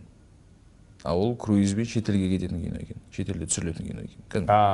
Мхм. Ал ана жігітті ә, короче шетелге шығып арест па Иә, жаңағы иә, счетында? бірдеңе ма в общем түсінбедім короче. бар. сондай бірдеңелер бар әйтеуір. Сонымен звондайды. «А, осылай осылай деп. Жарайды. Бағасын келісейік дедім. Бағасы былай ары жылайды бері жылайды. Анау айттым жоқ мен ондай бағаға түспеймін ренжімін дедім. мен примерно ауыртпашылығын уже көріп тұрмын. Маған түсіндірді режиссер. «Э, ондай бағаға түспейді екен. Тем более шетелде. Енді шетел көреміз ғой ана мынау ну шетел көрсек енді ол киноға байланысты ғой менің не қатысым бар дедім да ол сондай әңгімелер сен үшін ол жұмыс. Иә сол әңгімелерін қойыңдаршы ондай болмайды ондай деп. Сонымен қоймай звондады қазір сағат онда вылет бар астанадан алматыға. Алматыдан или онда ма в общем короче сондай бірдеңе. Түнде. Уже сен на живца алып жатыр иә? Уже қазір билет аламыз удостоверениеңді жібер. Осылай осылай. Бізге көмектес пожалуйста біз күйіп баратырмыз біз ертең уже съемканы бастауымыз керек. Біз горим уже помоги осылай осылай. Деп ә, сенің гонорарыңды түсіріп жатыр түстеп жатыр. Солай ғой? Түстеп жатыр иә сол айтып өздері айтып жатқан гонорары. Ары ойландым бері ойландым. Қоймай звондады. Мен жоқ деп отырмын гонорарымды айттым олар типа біз көтере алмаймыз оны деп қанша? Жиырма пайыз отыз пайыз елу пайыз түсіріп жатыр ма? Қанша сұрап жатыр. Екі есе түсіріп жатыр. Екі есе түсіріп екі есе үш есе түсіріп жатыр даже. Сонымен е жарайды бір қайыры болар дедім да. Бәрі құрып жатырмын ғой. Көріп көрейін не де болса дедім. Ұштым. Алматыға келдім. Алматыдан такси ұстадым. Ол жаққа бардым. Таңғы сағат төртте. Бішкекке? таңғы сағат төртте мені күтіп алды. Ә, оған дейін бішкекте болған ғой бішкекпен таныспын білемін. Таңғы сағат төртте күтіп алды. Таңғы беске дейін режиссермен сөйлестік үйттік бүйттік таңғы сағат жетіде оятып алды. Деп тұрдым ес білмеймін почти. Екі ақ сағат ұйықтадым. Жол анау мынау. Ә, тұрдым жуынып площадкаға келдік. Маған айтқан ойбай күшті команда анау мынау маған бірінші очередь маған команда ұнаған жоқ. В первую очередь. Өздерінің айтулары бойынша енді маған команда ұнаған жоқ. Сразу. Тех персоналды айтып жатрсың ғой? Вообще жалпы вся команда қайсы болса да. Андай жоқ та кішкене бір. Енді хотя бы бізде енді не қылған кезде площадкаға барған кезде «Е, актер ғой деп жаңағыдай кішкене бір көңіл бөледі ғой. Мхм. Ешкімнің шаруасы жоқ сенде. Так ладно хорошо. Ладно бір ладно мақұл қойшы оны қойшы дедім. Бір камера и күніне бес сахна мен үш сахнаға түстім. Бұл бес отыз екіге дейін болды ма кейін болды ма? Дейін дейін. Дейін болды екі мың он деймін по-моему он сегіз ба сондай. Примерно сол жылдар. он сегіз ба он тоғыз ба әйтеуір. И болды менде че то отрицание бастала бастады мен ұйқым қанбаған тағысын тағы команда кішкене андай андай и че то мен дей бастадым. Гонорар жағынан сындырды? Гонорар жағынан сындырды сосын. Че то мен қайттым да басқа нәрсені сылтаураттым да. Басқа нәрсені сылтаураттым да. Енді осындай жағдай болып отыр маған кету керек дедім кешкісін. Форс мажор дедің не форс мажор солардың форс мажоры сол ғой мен соларды құтқаруға барып тұрмын ғой енді. олар жаңағы актерлар слетел же? Түсіндім. иә мен соның орнына тура тақалған кезде барып тұрмын ғой олардың. А кету себебін форс мажор деп ойлап қалдым. А, жо, жо, болды жо, жо. түсіндім. түсіндім басқа бір себепті айттым да. Сылтауратып. Иә енді обижать еткім келген жоқ енді командалар мынандай мыналар мынандай мынандай мына жерде мынау жоқ мына жерде мынау жоқ ештеңе айтқым келген жоқ. Сонымен онда ары тартып беріп давай гонорарын көтерейік деді. Бар ма екен сонда? Бар ғой. Сен сұрағаныңды береміз. Деді мен айттым. Мәселе онда емес дедім менде просто осындай бір жағдай болып тұр мен түсе алмайын деп тұрмын. Ертең проекттің ортасында денсаулығыма бірдеңе болып қалатын болса проект срыв болады дедім. Аха. Бірақ кету керек болды маған. Қалай да кету керек болды. Проект срыв болады дедім. Сонымен кеттім. Әрең жіберді. Режиссер ойбайлап я же ты че блин деп қоймай я говорю я при всем уважении кешіріңіздер дедім кешіріңіздер я вас подвожу я прошу прощения я, я виноват.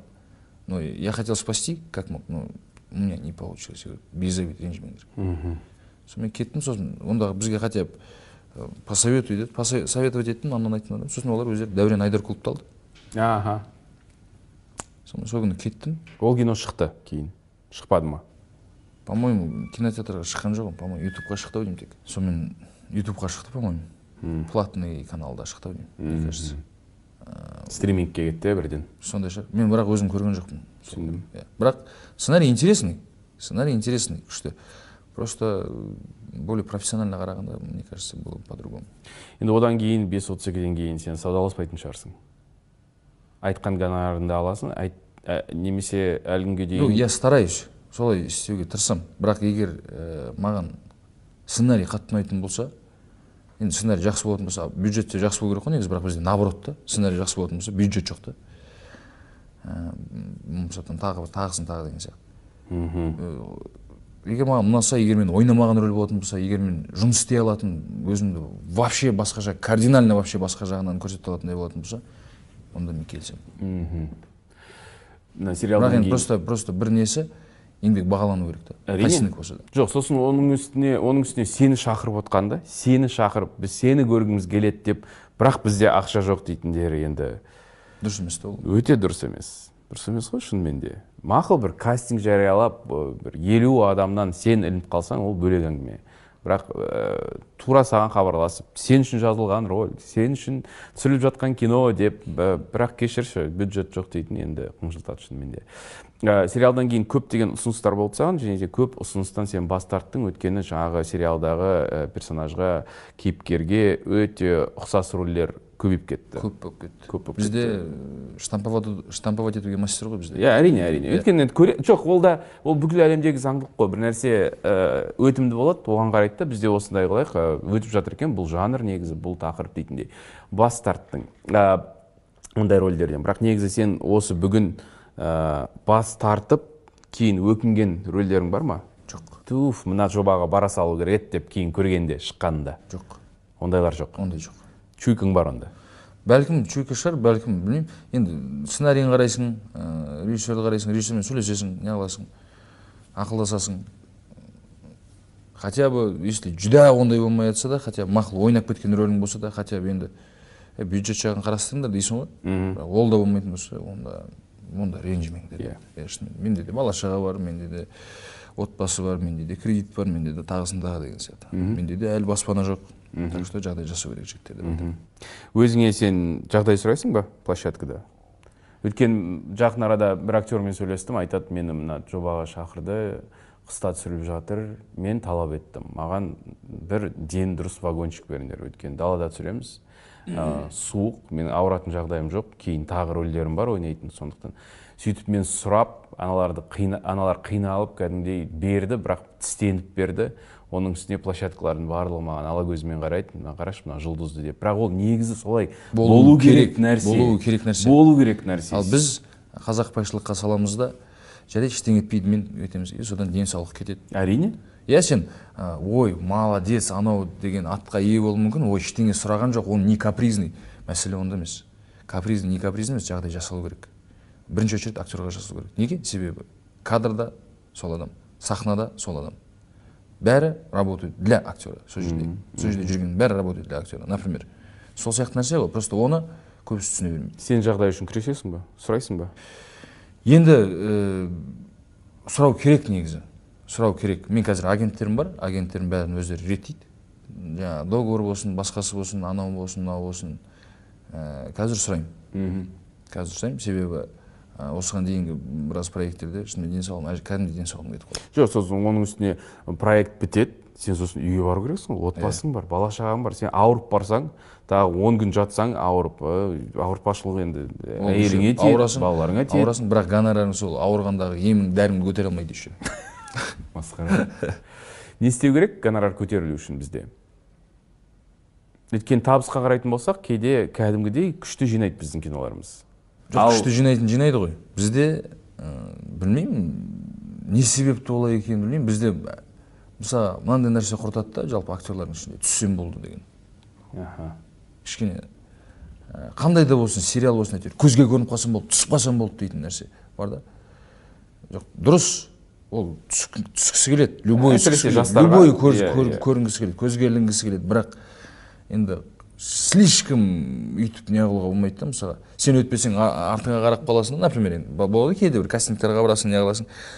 Білесің сен өтпей қалсаң артыңда примерно мың адам тұр да мен тегін түсе саламын дейтін. Или мен сенен арзанға түсе саламын дейтін например. Демпинг иә. Например айтамын да. Хорошо. Хорошо. Түседі. Например. Но качество. Ол бір.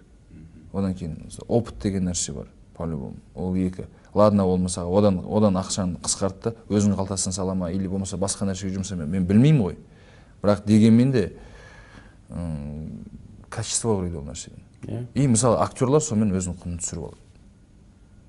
Актер өзінің бағасын білу керек. Любой актер өзінің бағасын білу керек. Да көзге көріну керек разговор жоқ. Сен осыны айтасың ба жастарға? Айтамын айтамын марк ұстау керек деп иә марк ұстау керек неге? Актерский гильдия жоқ? Конечно. Иә и иә. мысалға бізде забастовка болуы мүмкін емес қой.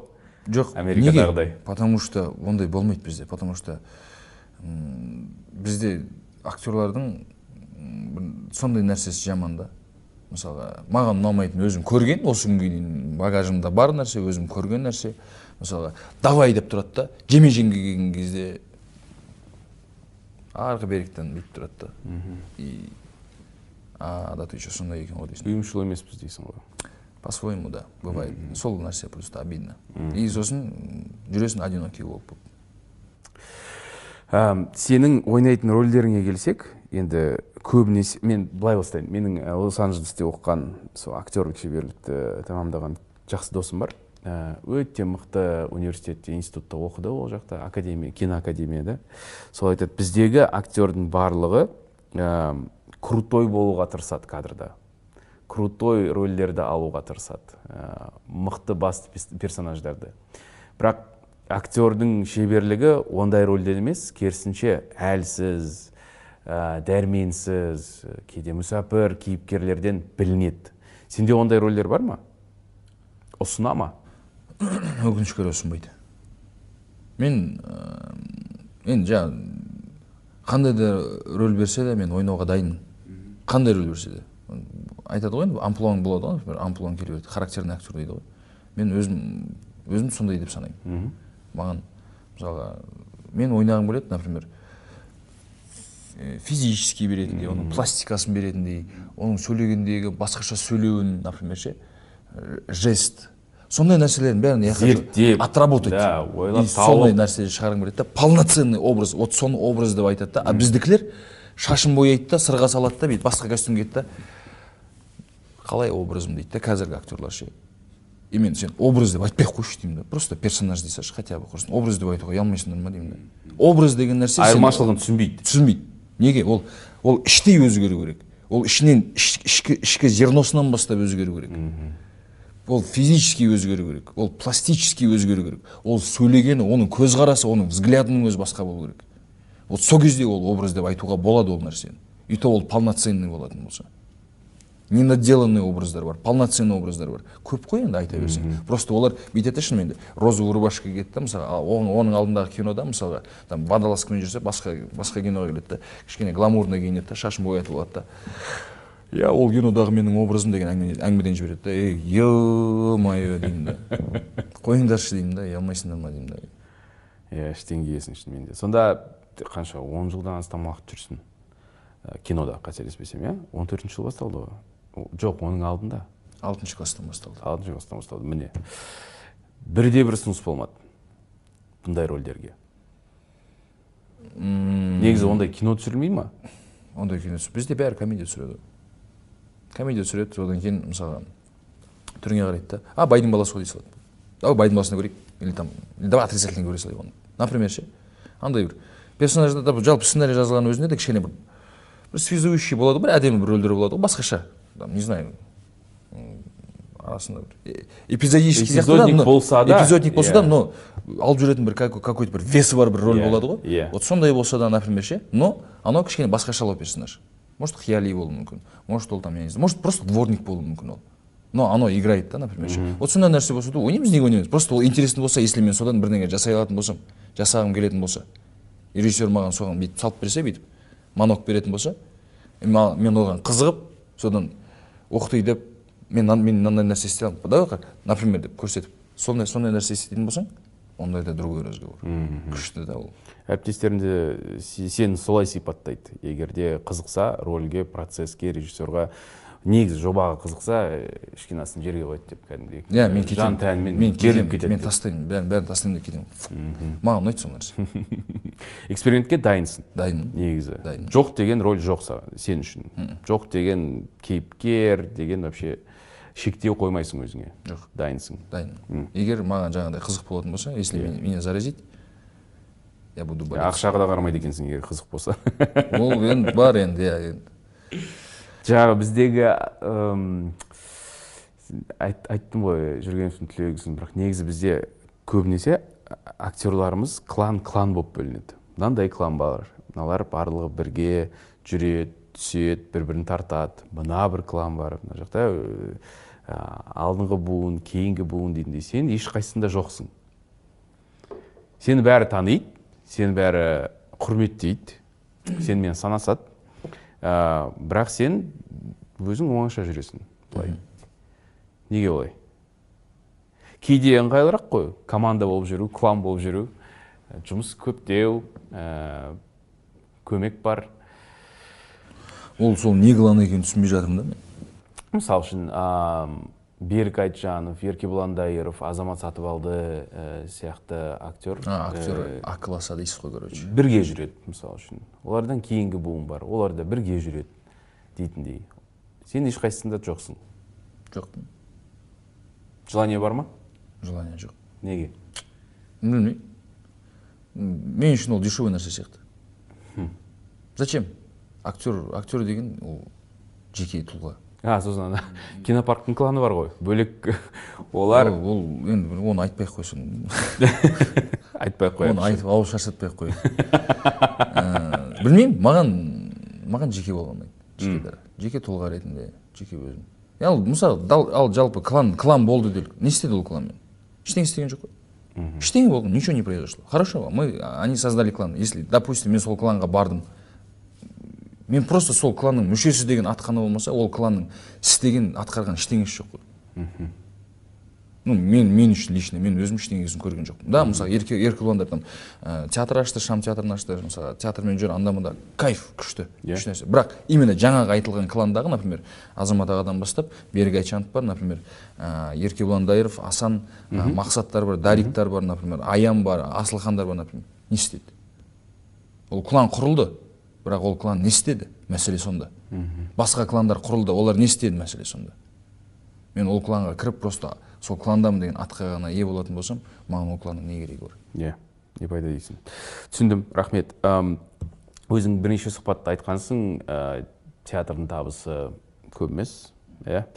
Ә, отбасың бар төрт балаң бар Иә. кредитің бар дедің жаңа өзіңде. Болады ғой. Алдында неше дедің? Жеті кредит дедің ба сондай бір нәрсе дедің. Жаптың ба? Жабылады ғой. Жабу барысындамын дейсің ғой. Жабу басында просто биыл екі қарындасымды ұзаттым ғой. Иә иә құтты болсын. Рахмет. Ұлыңның тұсауын кестің ұлым тұсауын кестім. Иә оның үстіне. Ол да шығын. Ну енді ол аса қатты бір емес енді болады. Неге азғантай ақша төлесе де неге әлі күнге дейін театрда жүресің? Оның үстіне театр мен түсінемін актер ретінде саған қызық иә? Бірақ төлейтін ақысы кішкентай интригалары бар қақтығыстары бар. Ба- басты ауыртады кәдімгідей. Ә, былай таразыға салғанда это того стоит? деген нәрсе ғой. Оно того не стоит просто я люблю свою профессию. Біз енді мен өзім кішкентайдан бастап сол сахнада жүргеннен кейін мен жақсы көремін сахнаны. Мен сахнаны жақсы көремін. Мен коллективімді жақсы көремін. Мен партнерларымды жақсы көремін. Мен спектакльдерімді жақсы көремін. Мен рөлдерімді жақсы көремін. Мысалы, и мен ә, сол сахнада басқаша мысалы кинода істемеген нәрсені істей аламын. Кинода істелмейтін нәрселерді істей аламын мысалға ол жерде ол жерде өзінің өзінің өзіндік еркіндігі бар. Кинода өзіндік еркіндігі бар. Например екеуі екі түрлі нәрсе былай қарасаңыз. Вроде бір нәрсе вроде бір творчество бір искусство бірақ вообще басқаша. И ана жерде сен полноценно кайфовать етіп шығасың. Басынан бастап аяғына дейін ойнап шығасың. Ол жерде сен шыңдаласың. Ол жерде сен фантазияңа ерік бересің. Жерде сен неше түрлі нәрсе істеуге болады формада боласың иә иә формада боласың. постоянно формадасың көптеген сенің жақын достарың да әріптестерің де той жүргізеді. Сен оған қарсысың өзің үшін. Сен қатыспайсың. Мен жоқ. Принцип? Жоқ просто принцип емес. Мен маған жат нәрсе сияқты. Саған келмейтін сияқты. Маған келмейтін сияқты. Бірақ негізі күшті табыс көзі ғой. Жоқ күшті табыс көзі иә қолдан не қылатын болса қолдан келетін нәрсе ғой в принципе жасайсың өйтесің Иә. бүйтесің бірақ білмеймін маған маған көңіліме жатпайды.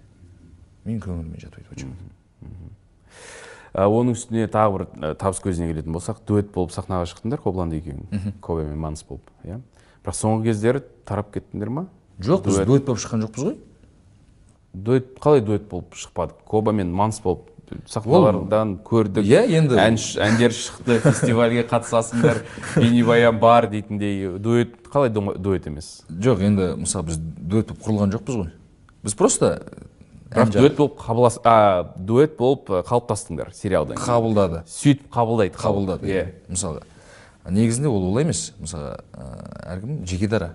Так. Біз естелік үшін сол жердегі атмосферадан сол жердегі өткен оқиғадан бүйтіп шабыт, шабыттанып почему то просто ол ән жаздым мен сөзін жаздым содан естелікке деп екеуміз жаздық соны студияға барып просто есте, есте.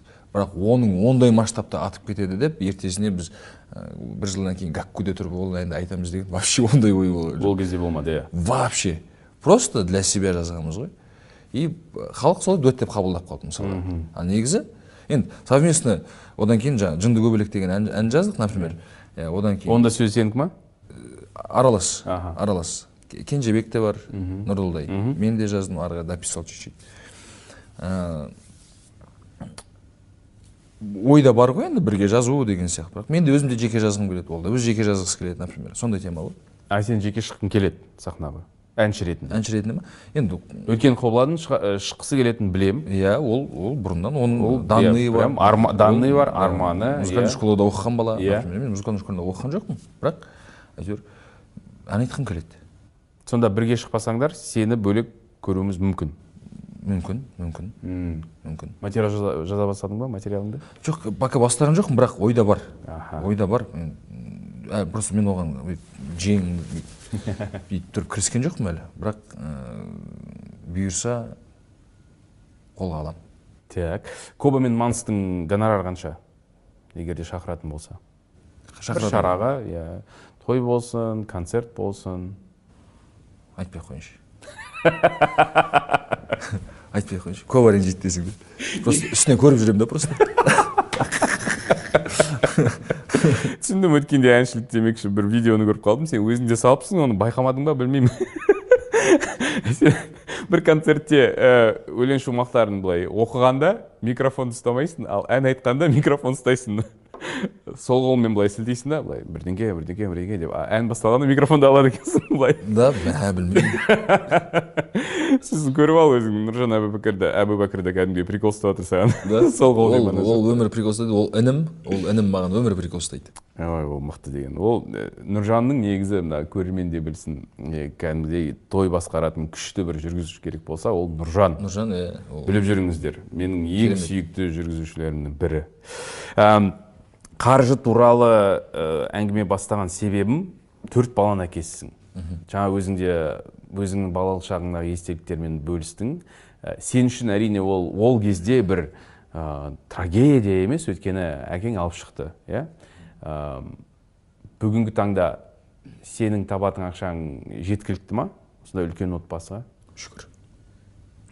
Шүкір жеткілікті. Себебі әр баланың өзінің несібесі бар. Әр баланың несібесі бар әр ә, мен ондайға сенбейтін едім бірақ рас екен. Ол енді рас құдайға шүкір екі ұлымыз бар ғой біздің. Ол рас.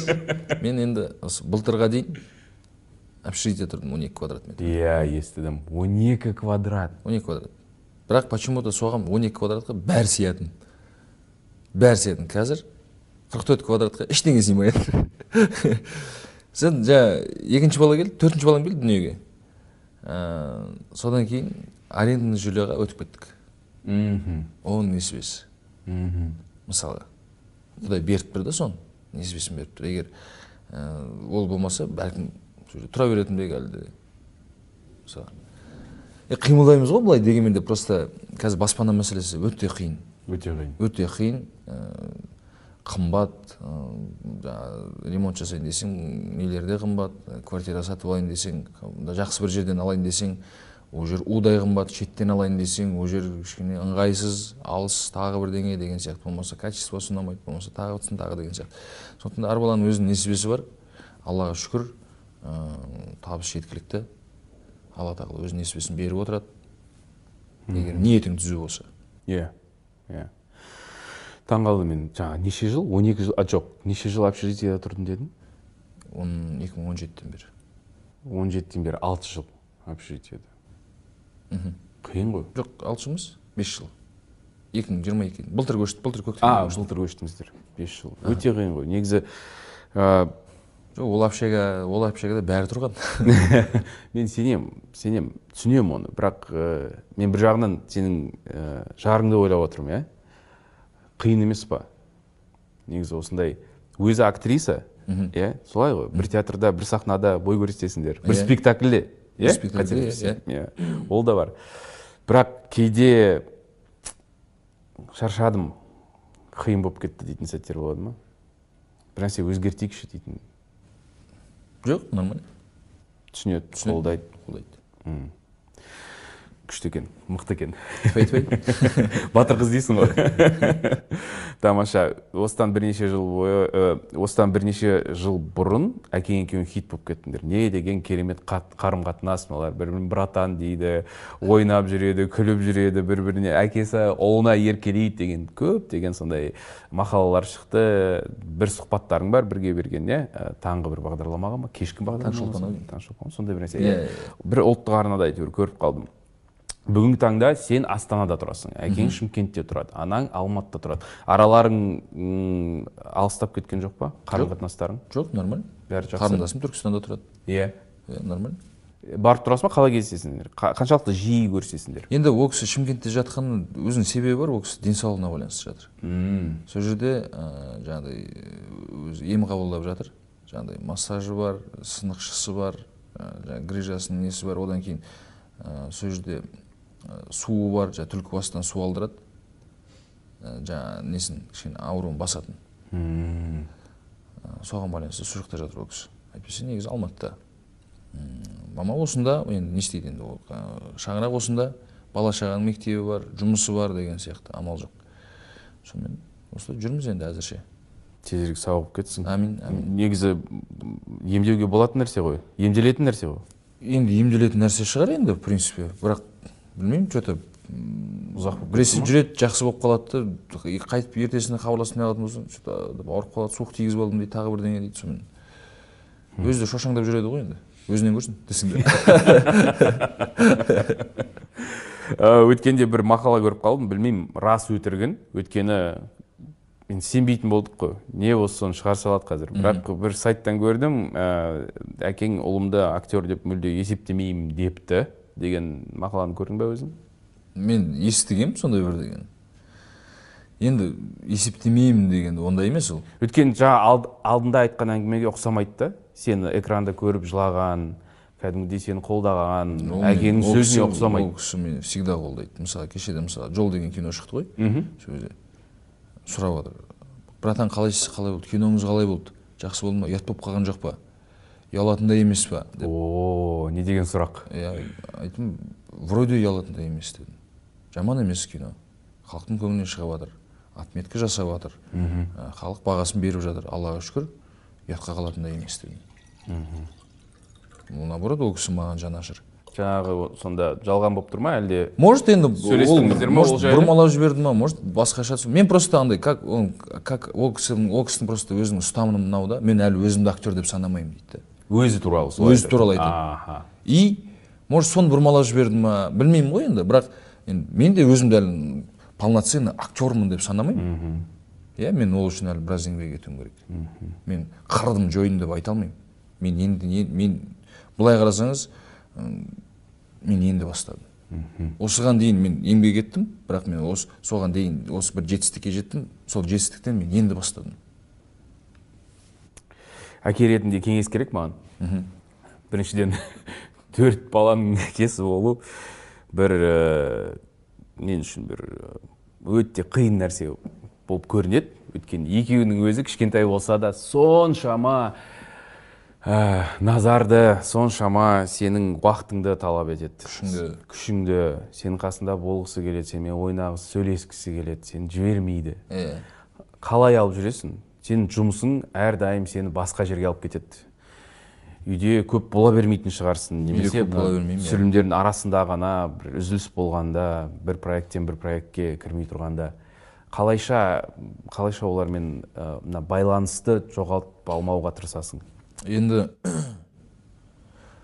қолдан келгенше байланысты үзбеуге тырысамын Ә, айтып кетемін ақылымды айтып кетемін тәрбиелеймін. Үлкенің қазір нешеде? Онда. Онда. Онға келеді алла қаласа. Иә иә. Онға келеді. Ол енді өзімнің фанатым енді. Кәдімгідей таза фанатым. Әке әке деп тұрады бүйтіп әке деп.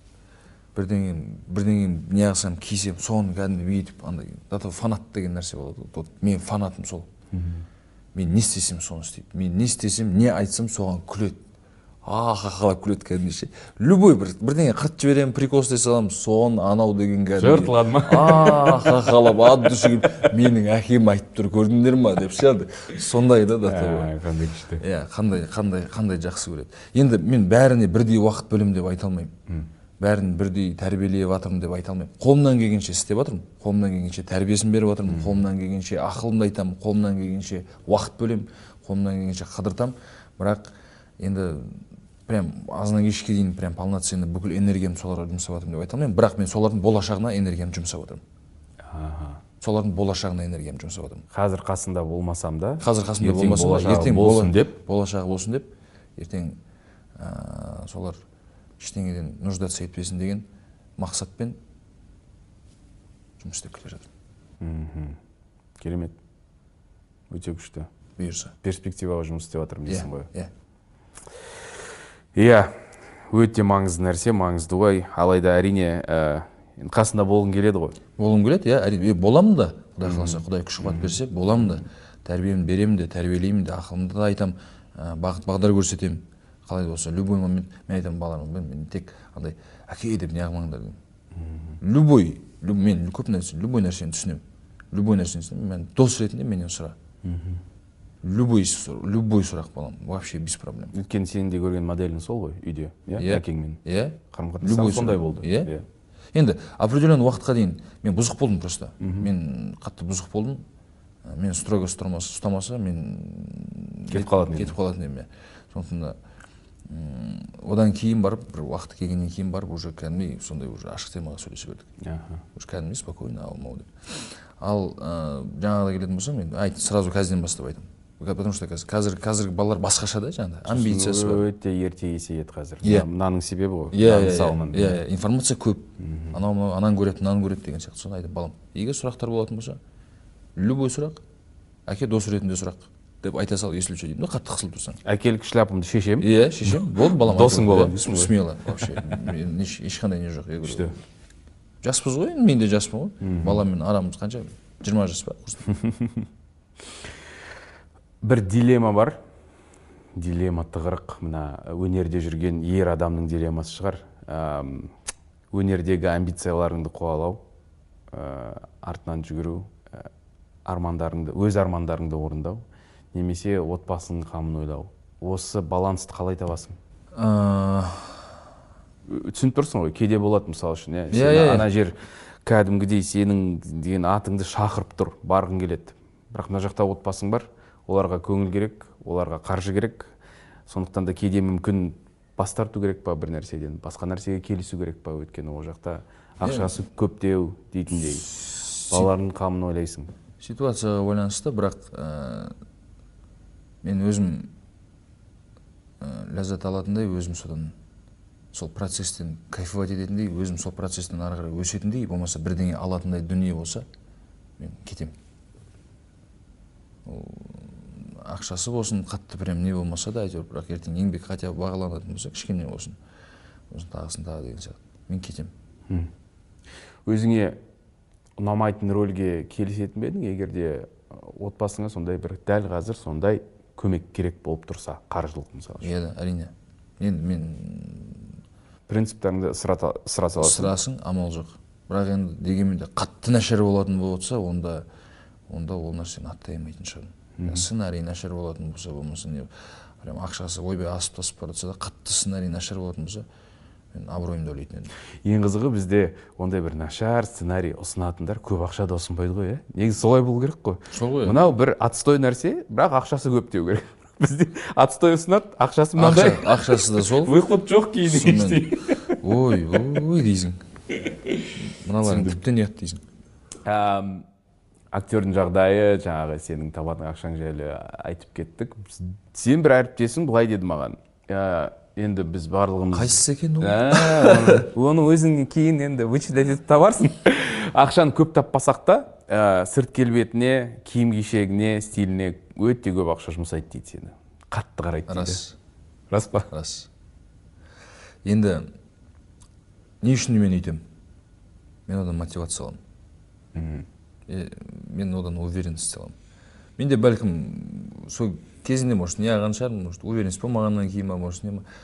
Енді халықтың алдында жүргеннен кейін ана концертке бір жерге шығып қаласың сол кезде ыыы тыпыршықтап қалмайтындай не неге не ал деп демейтін просто мен на всякий случай деймін да. Ертең может бір выходқа келіп қала салармын деп алып қоя саламын. Зато оны тура сол моментте бір ар жағында бір екі апта болып қалуы мүмкін бір айдың көлемінде болып қалуы мүмкін. Концерт шығып қалады или там бір жерге бір жерге шақырып қалады сол кезде ұялмай киіп барасың. М, өзіңе сенімсіз адамға ұқсамайсың. Ондай нәрседен қысылатындай жоқ қазір ғой. И маған шынымен де маған ұнай ма зат? Мен алам ол қымбат болса да мен алам ол қатты қымбат болатын болса да ертең мен қалтам тесетін болса да мен алам оны. Иә мен бұрыннан сөйтемін. Ең қымбат гардеробындағы ең қымбат киім құны? Бір миллион бір жарым миллион ой ондай емес енді бір бір жарым менің луи виттондарым қай деп жоқ ондай ондай ондай ондайға жете жете қойған жоқпын жоқ мен енді алам деп отырғасын сұрап тұрмын ғой иә иә бұйырса оны да алармыз бұйырса әзірше енді пока пока қоя тұрайын дедім енді оны слишком ондайға кетпей ақ қояйын деп әйтеуір ең бастысы таза үтіктелген одан кейін жаңағы баратын жеріңе байланысты сол жерге соответствующий ұялмайтындай киіп баратын болсаң болды. Ал бағасы оның? Ал бағасы оның Ең қымбатының? ең қымбатының ары кетсе бір екі жүз елу үш жүз мың теңге шығар. Аха. түсінікті. Енді түсіндім. Ондай болса әйтпесе мен сен ана екі үш миллион деп отыр деп шошып кеттім жаңағы. Жоқ. қалай болса да аламын дегенсің ой- ойда бар ғой бірақ иә. жеткізсін. Иә Иә, жеткізсін иә. жеткізсін. Жоқ имеется в виду мен алсам жаңағыдай аяқ киім алуым мүмкін қымбат. Қымбат аяқ киім сағат алуым мүмкін. Сондай нәрсе. А прям киім киген кезде енді по возможности көреміз ғой енді ыңғайын Иә. Ә, бірнеше сұхбатыңда өзің де айтқансың тез қызып кетем негізі мінезім шатақтау деп. Эмоциональныймын ғой иә? Эмоциональныйсың тез басылады ма әлде олай емес тез басылады. Аха. Тез ашуланамын қатты ашуланып кетуім мүмкін бір моментте прям. Не в тему тұрып тұрып қозып кетуім мүмкін. Ол біздің әулетте сондай. Біздің әулетте единственный мен қан дейсің ғой. Иә қан әкемнің інісі бар туған інісі. Абу ғасыр дейтін. Сол кісі ғана не? Салмақты. салмақ салмақты емес енді. Басқаларына қарағанда өте спокойный э, равномерно қарайды әр нәрсеге салмақты қарайды спокойно ақ- ақылмен шешім контролі бар дейсің контроль бар. Қалғандары а балта қайда балға а найзаң а атқа қон а кетеді и сондай тоқтамайсың. Бірақ тез қайтады. Сен ондай ә, сәтте өзіңді енді көзіңе елестетсең иә ә, қаншалықты қатты кетіп қалуы мүмкін. Қол көтересің ба? Кетіп қаламын. Мойындаймын кетіп қаламын. Мен ә, сосын ә, жоқ егер қоймай жатса адам артық кетеді артық айтып қоятын болса адам артық айтып қоятын болса кетіп қалады қолым. Білмеймін вот қолым кетіп қалады. Адам қатты арт Қалай жоқ, білмей қалады. оған дейін просто мынандай болады да «Ей, оны қойшы дейсің ғой мысалы адам сен провоцировать етеді ғой. И қоймай то- уже тон көтеріледі. Қойшы пожалуйста дегеннен кетесің ғой например.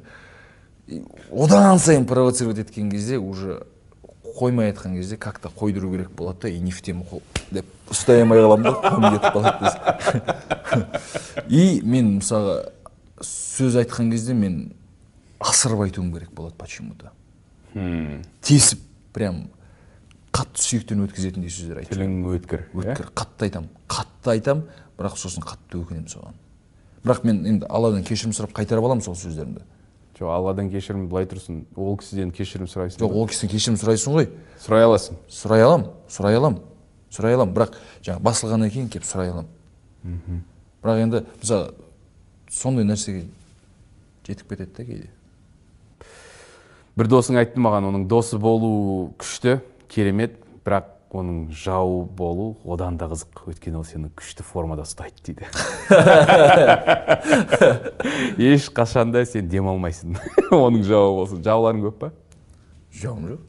Жауың жоқ. Жауым жоқ. бір сәтте жау болып қалуы мүмкін жоқ енді андай иә прикол ұстап отырып жаңағыдай бір бірімізге ілініп қалып а сен бүйтті сарказмнан кетеміз ғой андай Иә. сен актер емессің ба анау анаған бүйткен анаған сөйткен деген сияқты ше. Сондай бірдеңелер кезде болмаса площадкада прикол ұстап кішкене для настроения. Сондай кездер болмаса былай білмеймін. Мен, үшін менің жауым жоқ. Енді біреуге мен бәлкім жау шығармын мен білмеймін енді оны кімнің көз көзқарасы қандай екенін. Бірақ мен үшін ешқандай жауым жоқ. Бұл мінезің ә, бұл мінезбен негізі? Үйдегі қарым қатынас ә, қиынға тұрмай ма? Келіншегіңмен жоқ. Сүйіктіңмен жоқ. Ол жақта олай ашуланбайсың. Жоқ. Қатты кетпейсің. Сақтасын жоқ. Мгм, керемет. Ә, былай сұр- былай сұрайыншы. Жаңа қазақстанда актердің жағдайы өзгерді ма? Жақсарды ма?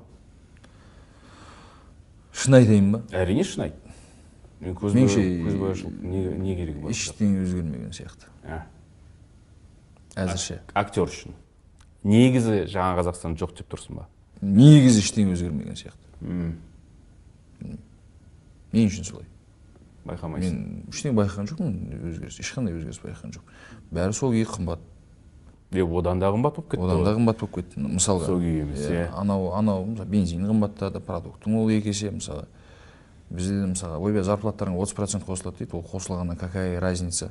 Продуктылардың үш есе қымбаттау инфляция қырық процент болса иә дейсің. мысалға деймін да квартиралардың ол бағасы ұшып тұр.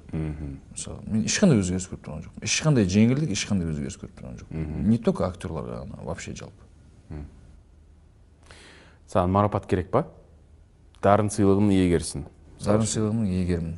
Иә. Мен сұрақ қойып тұрған себебім мына біздегі қазақстандағы актер негізі неге ұмтылады?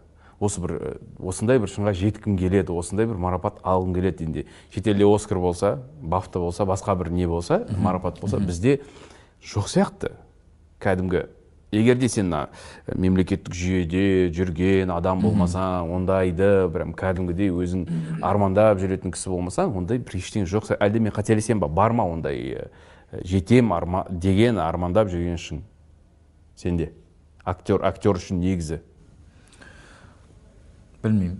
Шексіздік нәрсе ғой негізі ол. Енді мысалы әр опыт сайын сен өскің келеді.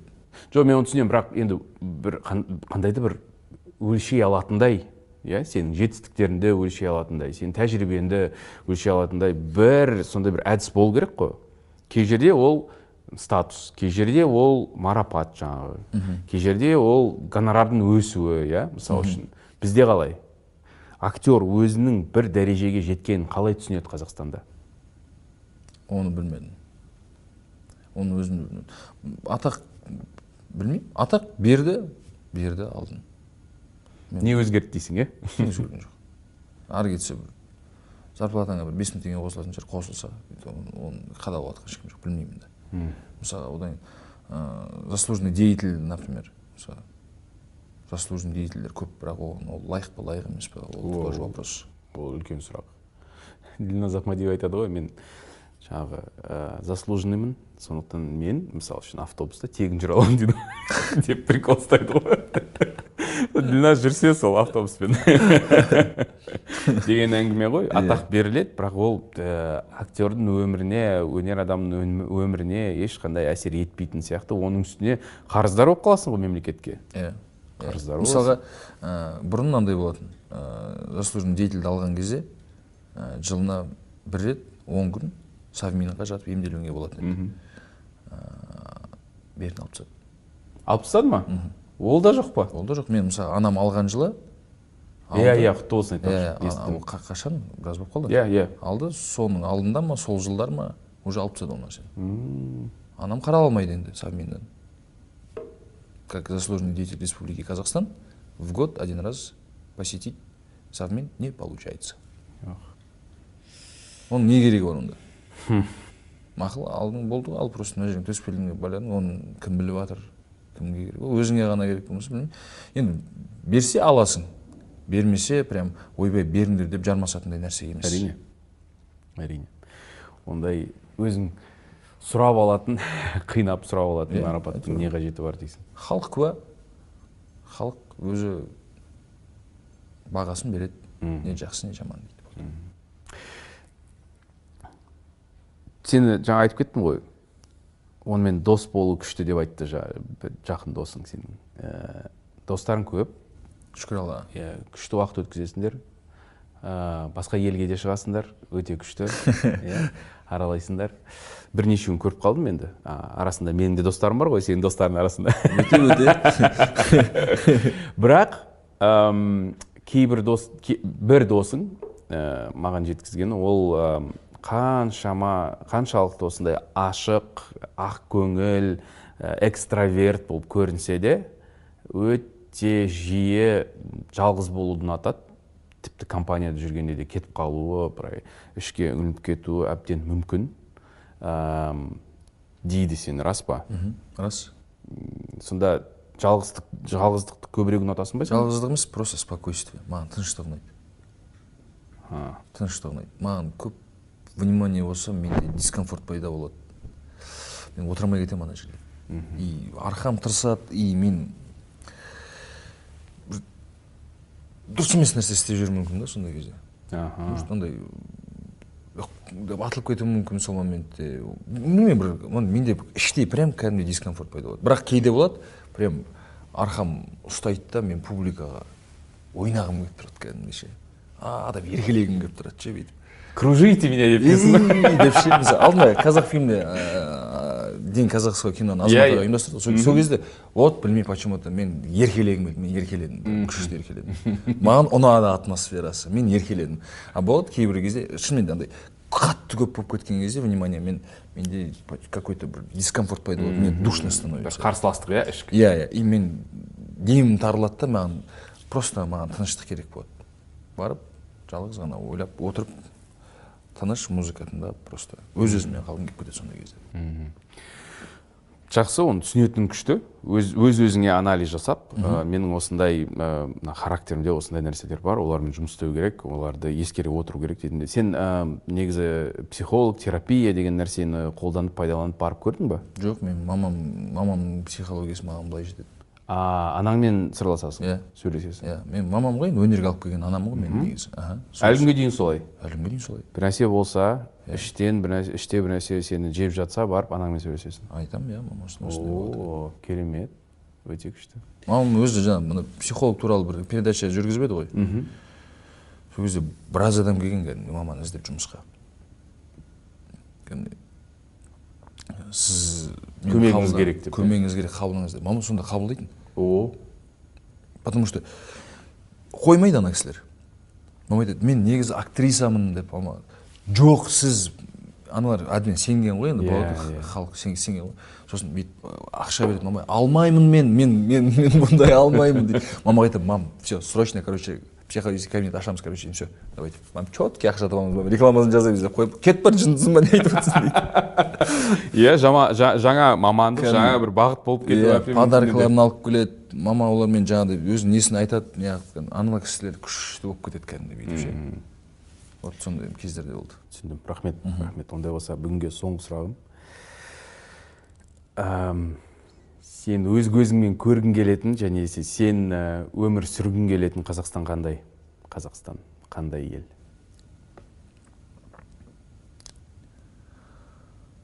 Күшті қазақстан десең енді